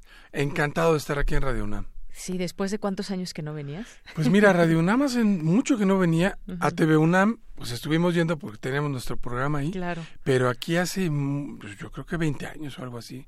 bastante que no venía así. Bueno, pues eres bienvenido, Entonces, ya sabes. feliz de estar aquí. Muchas Qué gracias. bueno. Pues bueno, Patricio nació y creció en tres estados de la República, Veracruz, Sinaloa y Puebla, y también en la Ciudad de México. Acudió a escuelas públicas, aunque no estudió en ninguna de ellas. estudió ahí sí la carrera de técnico en caricatura e historieta en las academias Rafael Barajas, el Fisgón, y más tarde una especialidad en humor gráfico en el Instituto Eduardo del Río. Ríos ha trabajado como monero en múltiples diarios y revistas, ilustrado libros ajenos y publicado otros propios, e inexplicablemente ha ganado algunos premios. Actualmente continúa haciendo monos y en sus tiempos libres estudia la historia de México y muchos otros temas de su interés. ¿Qué tal, Patricio? Pues esa es, esa es mi verdadera biografía. Todo lo demás son rumores. Muy bien. Bueno, pues México antes de ser México, este es el tomo uno de tres. Platícanos cómo nació la idea de este libro. Eh, pues mira, la idea del libro nació, eh, como lo cuento ahí, a partir de mi propia ignorancia en el tema y deseo de entender. Me di cuenta, quizás le ha pasado a muchos de ustedes que vamos a sitios arqueológicos y demás, en donde por regla general la información no es buena, no te enteras de nada, más de cuánto mide la pirámide y que el talud y no sé qué más. Y que después se te olvidan esos datos. Exactamente. Y yo decía, bueno, ¿de dónde, ¿de dónde salió todo esto? ¿Quiénes eran? ¿Cómo vivían? Entonces me puse a leer un poco acerca de historia de México, historia del México indígena, y me di cuenta de, de la magnitud de mi desconocimiento. Yo pensé que desconocía algo, y al empezar a estudiar me di cuenta de que lo que desconocía era verdaderamente enorme e increíblemente interesante. Entonces, al empezar a leer sobre estos temas en libros de Miguel León Portilla, de Alfredo López Austin, que ahora es mi maestro y asesor de todo el proyecto, verdaderamente me empezó a parecer em, eh, eh, apasionante el tema y dije, pues yo quiero que esto también lo conozcan los demás, porque me di cuenta que yo no era el único que no sabía del asunto. Y bueno, decidí empezar con este proyecto y decidí hacerlo como lo hizo Ríos. Decidí, decidí se- seguir el camino que él había trazado, utilizando el formato que él inventó, que es el de los libros con monitos y chistes y humores y dibujos y demás. Y este y bueno, pues así fue como como nació. De, además de una gran curiosidad que pues muchos nos, eh, nos genera saber qué, qué pasaba con México antes de ser México como lo conocemos actualmente o como lo conocemos a través de los libros, la historia, eh, los museos incluso. Y bueno, pues aquí haces referencias muy, muy interesantes. Este es el primer libro, decía, el primer tomo de Sí. tres y me gustaría que nos platiques. En este libro, ¿qué, qué periodo abarcas? Mira, debo de aclarar que mi idea original era hacer tres tomos, porque no sabía lo que estaba haciendo. En el momento en que empecé a trabajar y empecé a, a- a estudiar el material, Sí. me di cuenta que 20 tomos serían insuficientes. ¿no? Obviamente no puedo hacer eso porque no puedo hacer un libro por cultura por periodo. Entonces, a lo que he llegado hasta ahorita es que van a ser entre 5 y 6 tomos. Mm, Este muy bien. primero abarca desde el poblamiento del continente, que es una historia increíble, apasionante, con la cual yo me topé y de la cual desconocía todo, eh, hasta los comienzos de Mesoamérica, hasta cuando las sociedades tribales empiezan a transformarse en sociedades sedentarias y aparece la agricultura, ¿no? Y entonces ahí termina el primer tomo. El segundo tomo que estoy terminando y que espero que esté a la venta a finales de este año Eh, está precioso, es todo el periodo preclásico y comienza con los Olmecas y termina con los principios de Teotihuacán. Y los siguientes tomos van a ser también por periodos históricos. Sigue el periodo clásico, posiblemente el epiclásico sea un libro aparte, todavía no sé.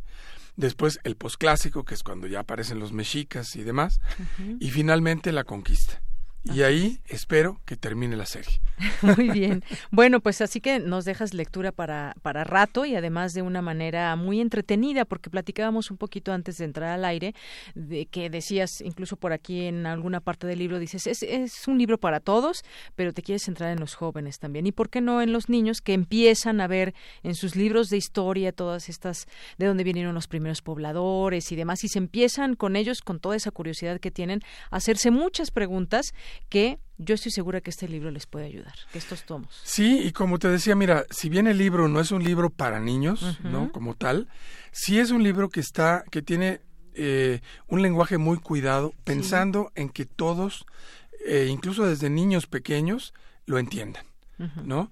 Eh, porque precisamente la idea es que a lo mejor si son muy chicos, quizás no entiendan todo al principio, pero se van a divertir, se van a reír, va a despertar su curiosidad y después lo van a leer un poco más grandes y van a entender mucho más. O pueden empezar por las caricaturas, leyendo nada más las caricaturas y ahí ya se van generando dudas. Si se quieren detener, pues tendrán que, que apegarse a la lectura también.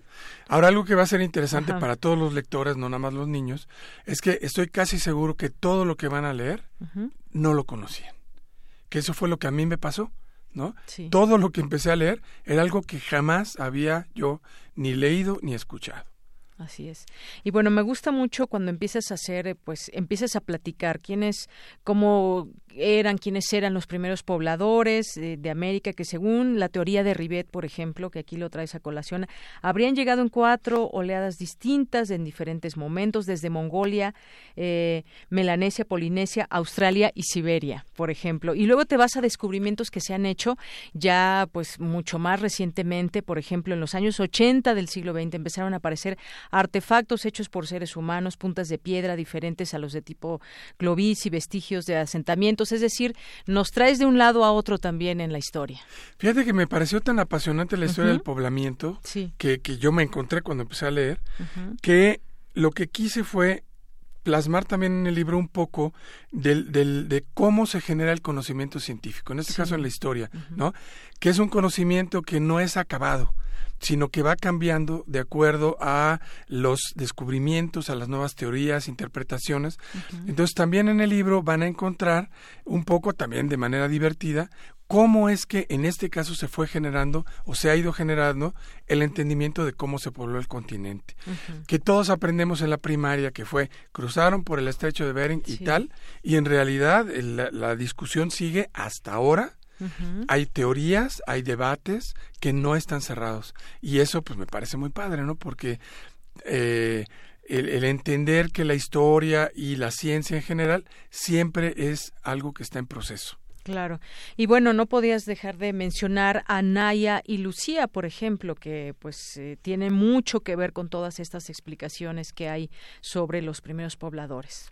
Exactamente. Mira, algo muy interesante que, que pasó en el proceso de desarrollar este libro es que el cráneo de Lucía, que era una eh, un eh, esqueleto que encontraron en Brasil de una paleoamericana que fue, es muy relevante, toda la historia viene en el libro explicada de cuál fue su importancia, se quemó en el, en el incendio del museo, de, Sao Paulo, creo que era. Ajá. ¿no? Esos, esas ruinas, esos restos tan importantes, desaparecieron en el transcurso de la elaboración de este libro. Y uno de los capítulos está dedicado a esos hallazgos. Así es. Y bueno, también yo decía que nos traes de un lado a otro. También hablas, por ejemplo, del cambio climático, ¿no? No es que el cambio climático que tenemos ahora, también en aquellos tiempos ya empezábamos a hablar o se hablaba de este cambio climático que tenía o producía muchísimos cambios. Pues sí, el clima siempre ha cambiado.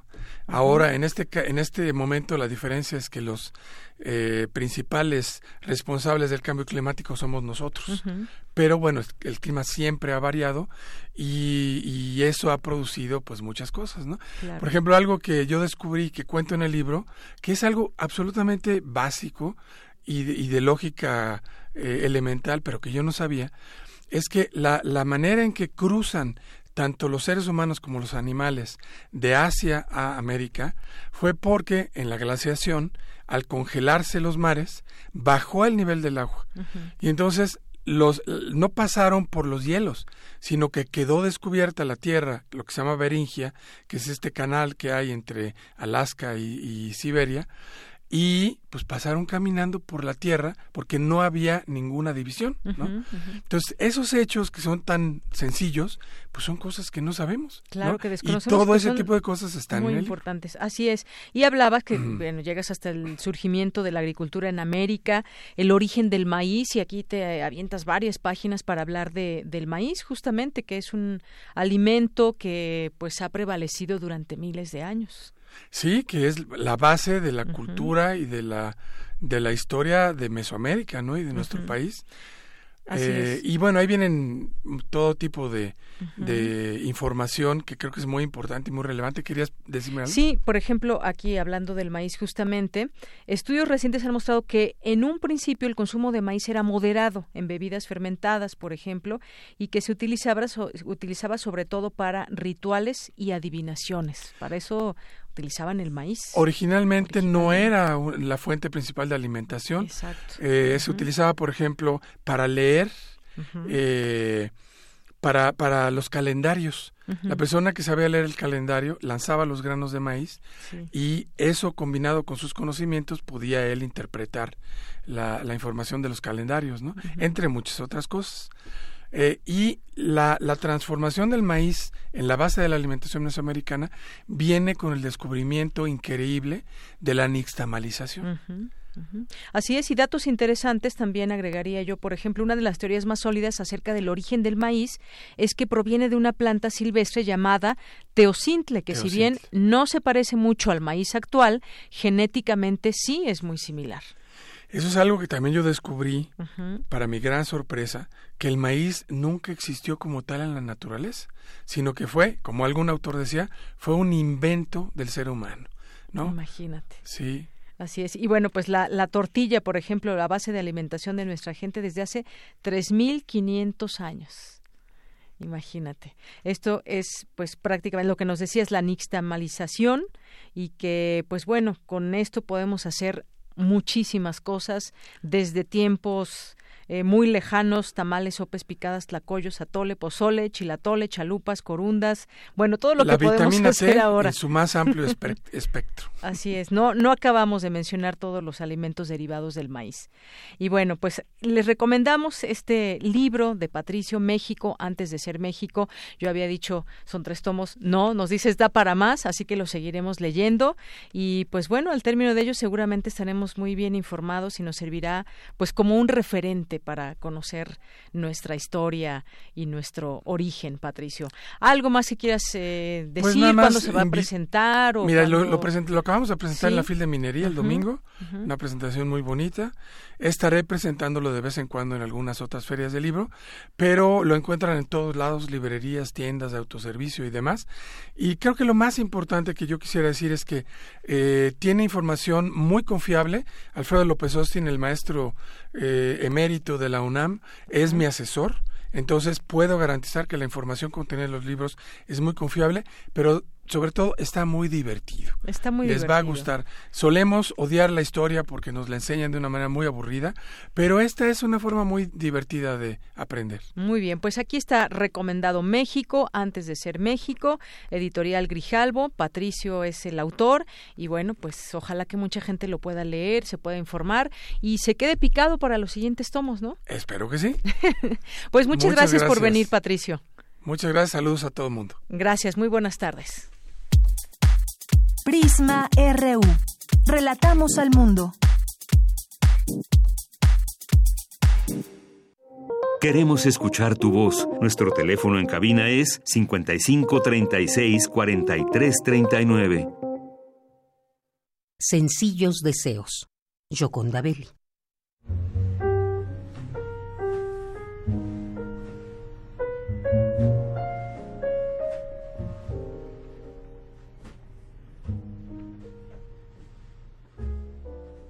Hoy quisiera tus dedos escribiéndome historias en el pelo. Y quisiera besos en la espalda, acurrucos. Que me dijeras las más grandes verdades o las más grandes mentiras.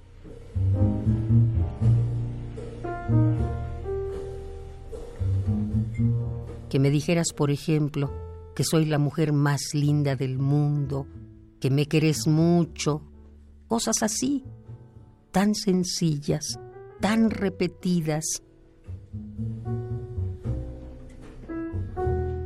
Que me delinearas el rostro y te me quedaras viendo a los ojos, como si tu vida entera dependiera de que los míos sonrieran, alborotando todas las gaviotas en la espuma.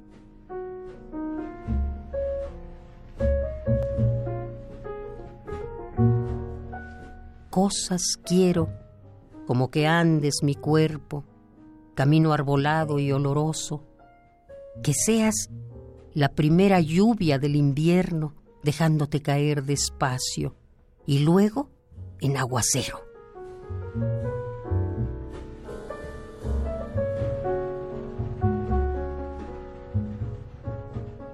Cosas quiero como una gran ola de ternura deshaciéndome. Un ruido de caracol, un cardumen de peces en la boca, algo de eso, frágil y desnudo, como una flor a punto de entregarse a la primera luz de la mañana, o simplemente una semilla, un árbol, un poco de hierba.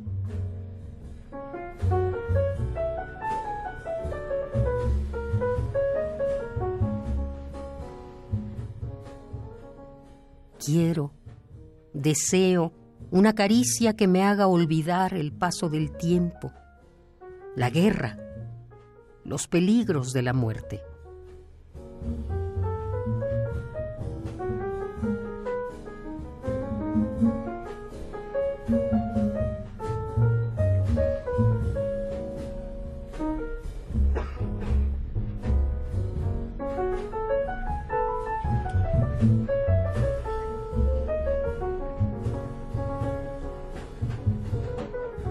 Sencillos deseos.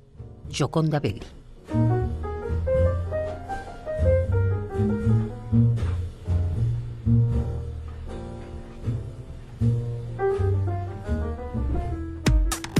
Relatamos al mundo. Relatamos al mundo. Porque tu opinión es importante, síguenos en nuestras redes sociales, en Facebook como Prisma RU y en Twitter como arroba PrismaRU.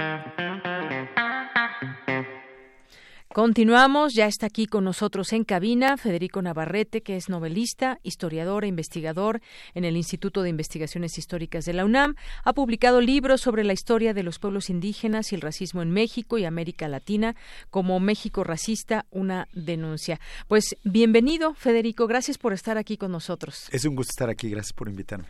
¿Somos o no somos racistas? Pues bueno, desde luego, si yo escribí un libro México racista es porque opino que sí lo somos. Y creo que, a diferencia de lo que pasaba hace 10 años, que todavía cuando yo hablaba de estos temas me encontraba básicamente con una negación. Mucha gente que decía, no somos racistas, ¿cómo podemos ser racistas? Racistas los gringos, nosotros no. O inclusive algunos me decían, pues no, nosotros no, no somos racistas porque aquí no hay negros. Imagínate. Eh, pero ya con los años, la verdad, es un tema que ha sido cada vez más reconocido por la sociedad mexicana, sobre todo por las generaciones más jóvenes. Y creo que ahora sí ya la mayoría de las personas, o al menos en las conversaciones que tengo en todo tipo de, medios y en todo tipo de, ambientes, sí se reconoce que hay racismo. Y el tema que hay es qué tipo de racismo hay y qué tan grave es el racismo. Exactamente. ¿De, de dónde nace ese racismo? ¿Por qué, ¿Por qué discriminamos, por ejemplo, con una situación como el color de la piel?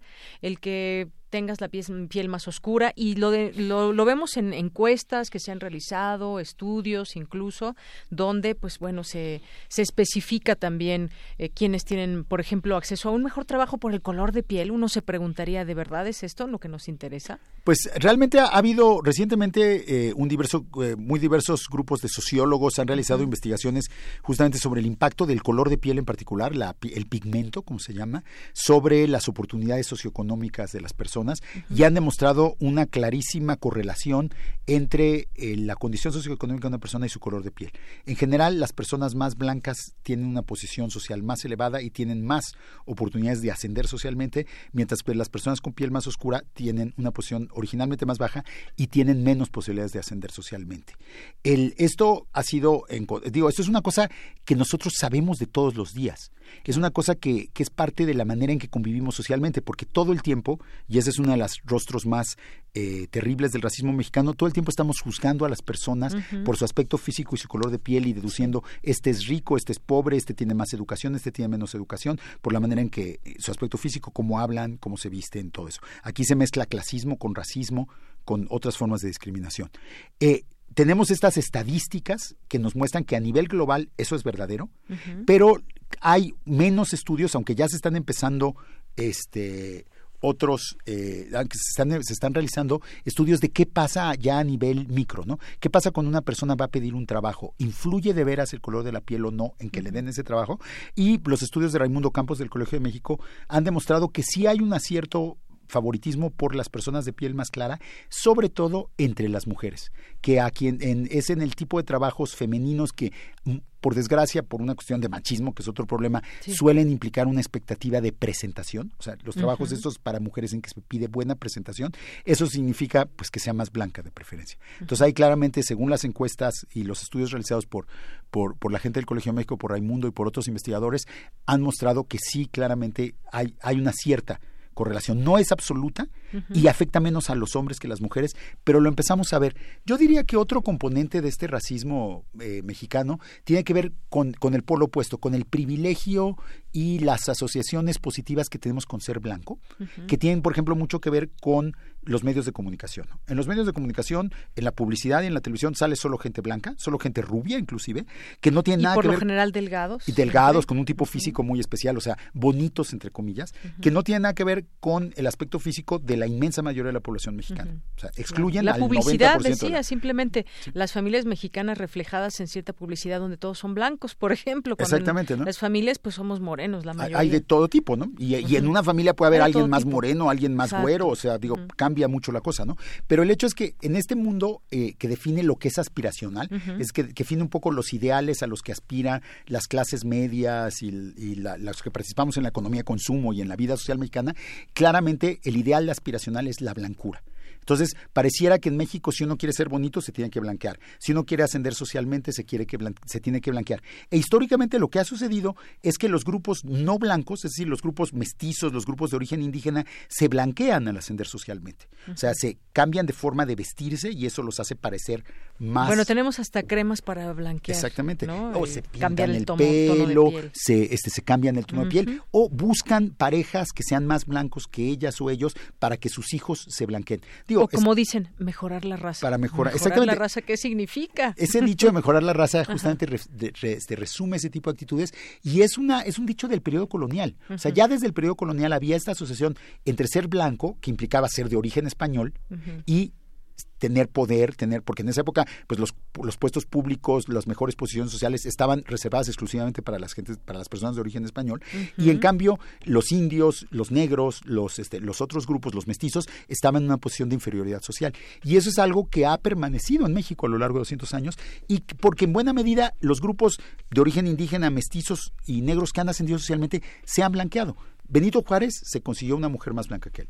Porfirio Díaz, su, su, esposa, era mucho más blanca que él, y ahora los descendientes de Porfirio Díaz son 100% blancos, independientemente de que Porfirio Díaz fuera de origen medio mulato, medio indígena, oaxaqueño.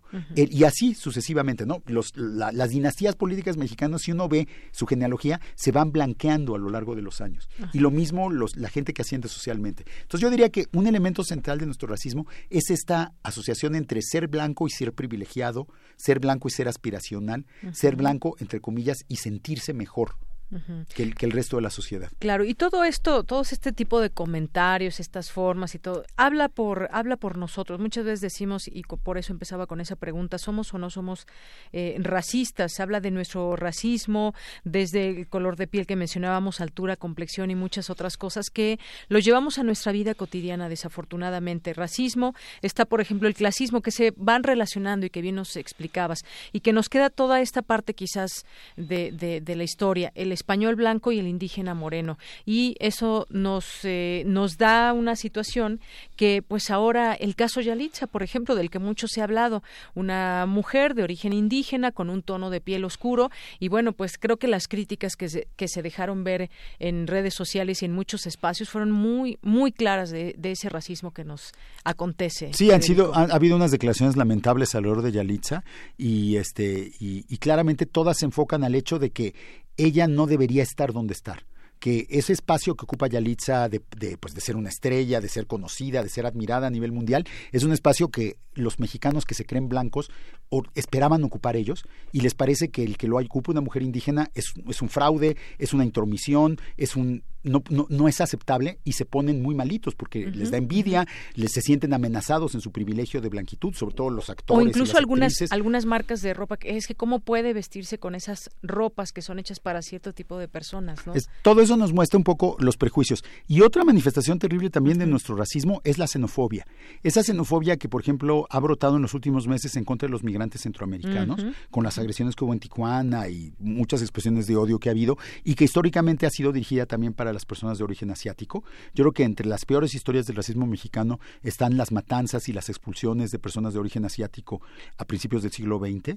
Eh, realizadas desde la dictadura de Porfirio, desde el gobierno de Porfirio Díaz hasta los gobiernos revolucionarios, eh, y también en la, este, en la intolerancia hacia pues las religiones que no sean católicas, ¿no? La intolerancia contra los protestantes, contra los judíos. O sea, digamos que en México tenemos toda una serie de prácticas de discriminación hacia los que son diferentes, que lamentablemente muchas veces se suman y se confirman unas a otras y lo que crean pues es, es una de las razones por las que México es una sociedad tan desigual y tan violenta. Y esto, eh, Federico, se convierte en un problema dado que pues vamos con esas actitudes y pues evidentemente quien recibe esas actitudes de racismo pues eh, pues se siente mal, por supuesto, y si lo generalizamos en muchos de sus aspectos, pues es un problema atacar, quizás diría yo, pero pues cómo cómo le hacemos, porque eso lo traemos pues muy enraizado, diría yo. Pues mira, yo creo que el, hay dos el, el, racismo en México tiene dos aspectos. Tiene un aspecto estructural histórico que tiene que ver que desde hace cinco siglos el poder en México ha pertenecido fundamentalmente a las personas de origen español, europeo y a los blancos, o que se consideran blancas o que pasan por blancas, digamos. Y los grupos indígenas, los grupos eh, mestizos más pobres, los grupos afroamericanos, los grupos asiáticos han sido excluidos de ese poder.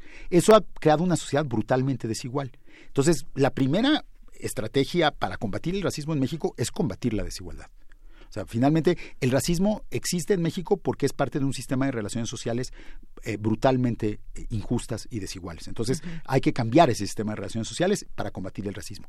Y al mismo tiempo no se va a poder combatir plenamente la desigualdad socioeconómica que es parte del racismo, sin combatir además las prácticas discriminatorias. O sea, porque podemos, suponiendo que podamos igualar a toda la población, y que todos ganáramos lo mismo. De todas maneras, si seguimos pensando que los blancos, entre comillas, son mejores que los no blancos, pues en dos o tres generaciones los blancos monopolizarían otra vez el poder. Entonces, lo que hay que hacer es combatir, por un lado, el aspecto estructural del racismo que tiene que ver con el orden social y por el otro lado, las actitudes, las prácticas, los prejuicios que, hace, que generan la discriminación en nuestra vida social, en nuestra vida cotidiana. Y como muchos de los problemas de nuestro país, por ejemplo, la violencia empieza en casa la violación y las agresiones sexuales a las mujeres empiezan en casa. La, el, machismo y la dominación patriarcal empieza en casa. lamentablemente, el racismo en México también empieza en casa.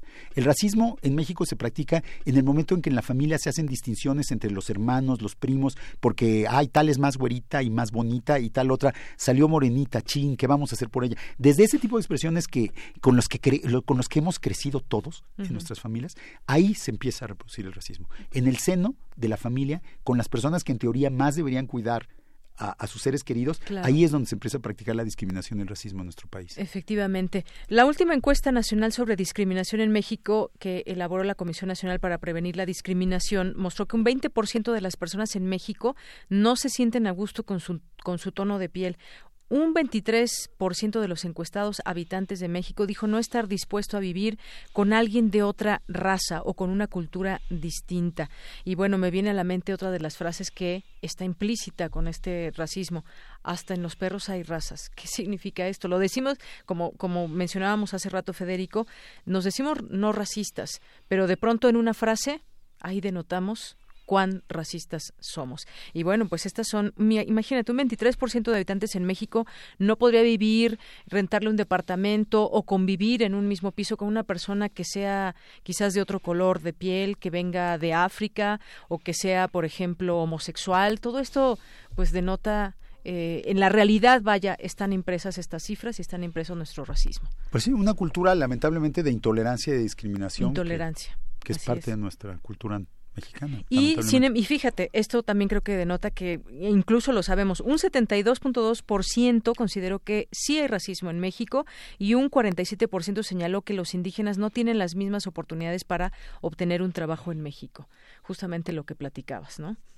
Y bueno, pues México, un país que ejerce el racismo, que cree que no es racista y que, pues bueno, todo esto lo revelamos todos los días con las personas con las que nos involucramos, comentarios cuando la gente se pelea, de pronto también sale sale su racismo a flote, sale ese eh, clasismo que todo de la mano, todo de la mano pues conjuntan, hacen un conjunto de actitudes y de acciones que pues no nos llevan por el mejor camino. Sí, por ejemplo, dos términos que son claves de, o sea, que se utilizan muchísimo en nuestra convivencia social en la Ciudad de México el día de hoy, eh, naco y güero son dos términos que, que, denotan, por un lado, una diferencia de clase. En general, las personas que son llamadas con ese término que a mí me parece inaceptable en NACO son personas más humildes, pero también si uno busca en Google la palabra NACO, sale pura persona morena.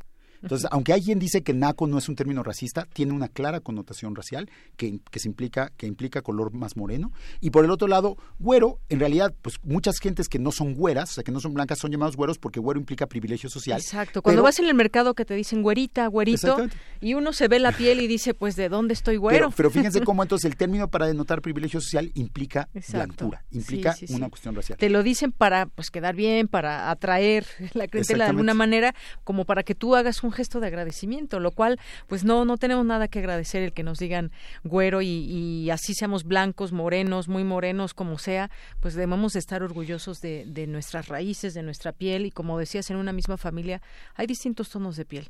Eso es cierto. Antes de que te vayas, me gustaría que nos platicaras sobre este proyecto de Noti Conquista, que también, también ya aprovechando que estás aquí, queremos, quiero que nos platiques de eso. Bueno, pues realmente Noti Conquista es un proyecto que está, que va a lanzar la UNAM el, el mes de abril. Es un proyecto cuyo, cuyo objetivo central es conmemorar o bueno, reflexionar sobre los eventos de hace 500 años que llamamos la conquista de México, que se iniciaron en efecto con la llegada de los españoles a las costas de Cozumel eh, en, en, febrero de 1519, es decir, hace poco más de 500 años, y que culminaron en parte, no es el final porque la conquista duró todavía muchas décadas más, pero que tuvieron una culminación, un, evento muy importante con la caída de México Tenochtitlan el 13 de agosto de 1521. Entonces nuestra idea es seguir semana a semana desde abril de este año, abril de 1519, que es cuando los cuando Malinche, la intérprete indígena, este personaje tan importante en nuestra historia, es regalada como esclava a los expedicionarios españoles y se convierte en la intérprete de Hernán Cortés, que es el 15 de abril de 1519. Bueno, pues nosotros lanzaremos Noticonquista, el, la plataforma web, el sitio web de Noticonquista, el 15 de abril de, 1500, eh, de, de, 2019, o sea, 500 años después, para justamente para hablar de Malinche y luego semana a semana iremos hablando de los acontecimientos de hace 500 años, también haciendo, jugando un poco a que sean noticia, es decir, a revivirlos como si estuvieran volviendo a suceder ahora y a darle, a reflexionar eh, que reflexionemos, desde luego los académicos que estamos en la UNAM, ahorita voy a hablar un poco más de eso, pero también el público en, general, reflexionemos sobre lo que pasó entonces y lo que somos ahora. Porque en realidad, siempre que hablamos de la conquista, no estamos hablando de una cosa que sucedió hace, mucho, sino estamos hablando de una cosa que sentimos muy cercana, muy íntima, que nos enoja, que nos hace tomar partido, que nos hace pelearnos inclusive entre nosotros. Y entonces, justamente el, el propósito de Noticonquista es dar información histórica y científica de la mejor calidad para que esas discusiones, para que esos pleitos, para que todo ese debate que va a haber en la sociedad mexicana sobre lo que pasó hace 500 años y lo que significa hoy, sea, esté informado y tenga la mejor información posible o sea, garantizar una fuente de información de la más alta calidad para poder alimentar las discusiones que la sociedad va a tener. Entonces, Noticonquista somos un equipo de académicos de la UNAM y de otras instituciones de México, historiadores, arqueólogos, historiadores del arte, antropólogos, eh, científicos, que vamos a ir haciendo la crónica de lo que sucedió hace 500 años, que vamos a incluir información sobre las especies, los animales que venían con los españoles, sobre cuestiones de comida, vida cotidiana, sobre la relación entre los sexos, el papel de las mujeres indígenas en la conquista, el papel de los aliados de los españoles, los tlaxcaltecas, los, los totonacas y muchos otros pueblos que se unieron a, este ejército que finalmente venció a los mexicas, que era un ejército que tenía 200 soldados indígenas por cada soldado español. Entonces era un ejército mayoritariamente indígena.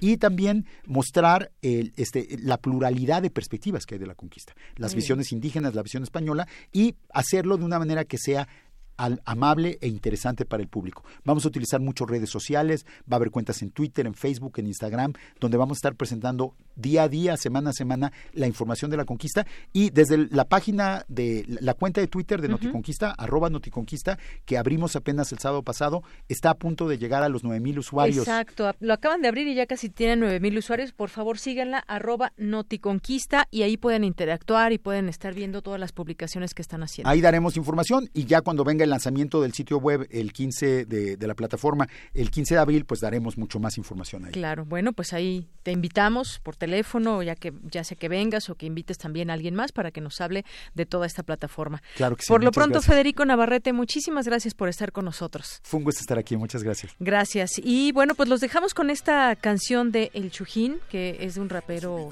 eh, español. Y bueno, escuchen la letra, les va a gustar. Y con esto nos despedimos. Gracias, buenas tardes y buen provecho hay que dejarlo bien clarito. ¿Te has parado a hablar alguna vez contigo mismo? La vida puede ser de otro color si se habla de racismo. No vengo a dar un discurso de derechos humanos.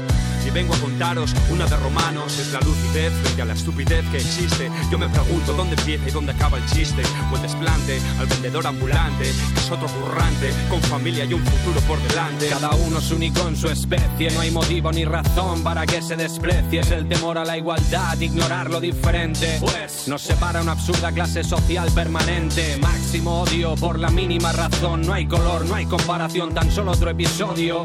Donde el más intolerante fascismo no se cura leyendo y el racismo viajando tampoco. Por muchas canciones que hagamos, por mucho que nos manifestemos, por muchas víctimas que sufran o caigan a lo largo del terreno, no nos concienciamos, así nos va. Y en el artículo número uno escrito está Nacemos libres e iguales en derecho y dignidad. A ver, ¿por qué es tan difícil llevarlo a cabo fuera del papel? Alto, bajo, feo, guapo, negro, blanco, ¿qué más da? Dentro de 100 años todos calvos bajo tierra, va. ¿No has probado nunca conocer a un extranjero? Fíjate en los niños, ellos saben de qué va este juego. Y es que la raza humana es un crisol. Y el que no pueda ver belleza en esto no merece ver el sol. Paso el relevo al compañero para este mundo nuevo, el del triunfo del amor contra el miedo. Cuando la bestia racista siente rabia y muerde, cuando la fobia se contagia y hierve, acusándote de no ser igual. Cuando en un mundo global buscar comida en otra tierra te convierte en ilegal. Cuando la ley de extranjería te atrapa sin motivo y la hipocresía tapa sus ojos y sus oídos, racismo, imaginación. Cuando solo ven la piel y se olvidan de mirar al corazón. Nadie te pide que salves el mundo de su dolor. Todos perdimos la fe en un futuro mejor. Esta vida es tan cruel y tan canalla que lo entiendo. A veces ser honrado es como mear contra el viento. Pero no mires el color de mi piel si realmente lo que quieres es saber el color de mis billetes. Terremotos, huracanes, guerras, hambre. El racismo está en los bolsillos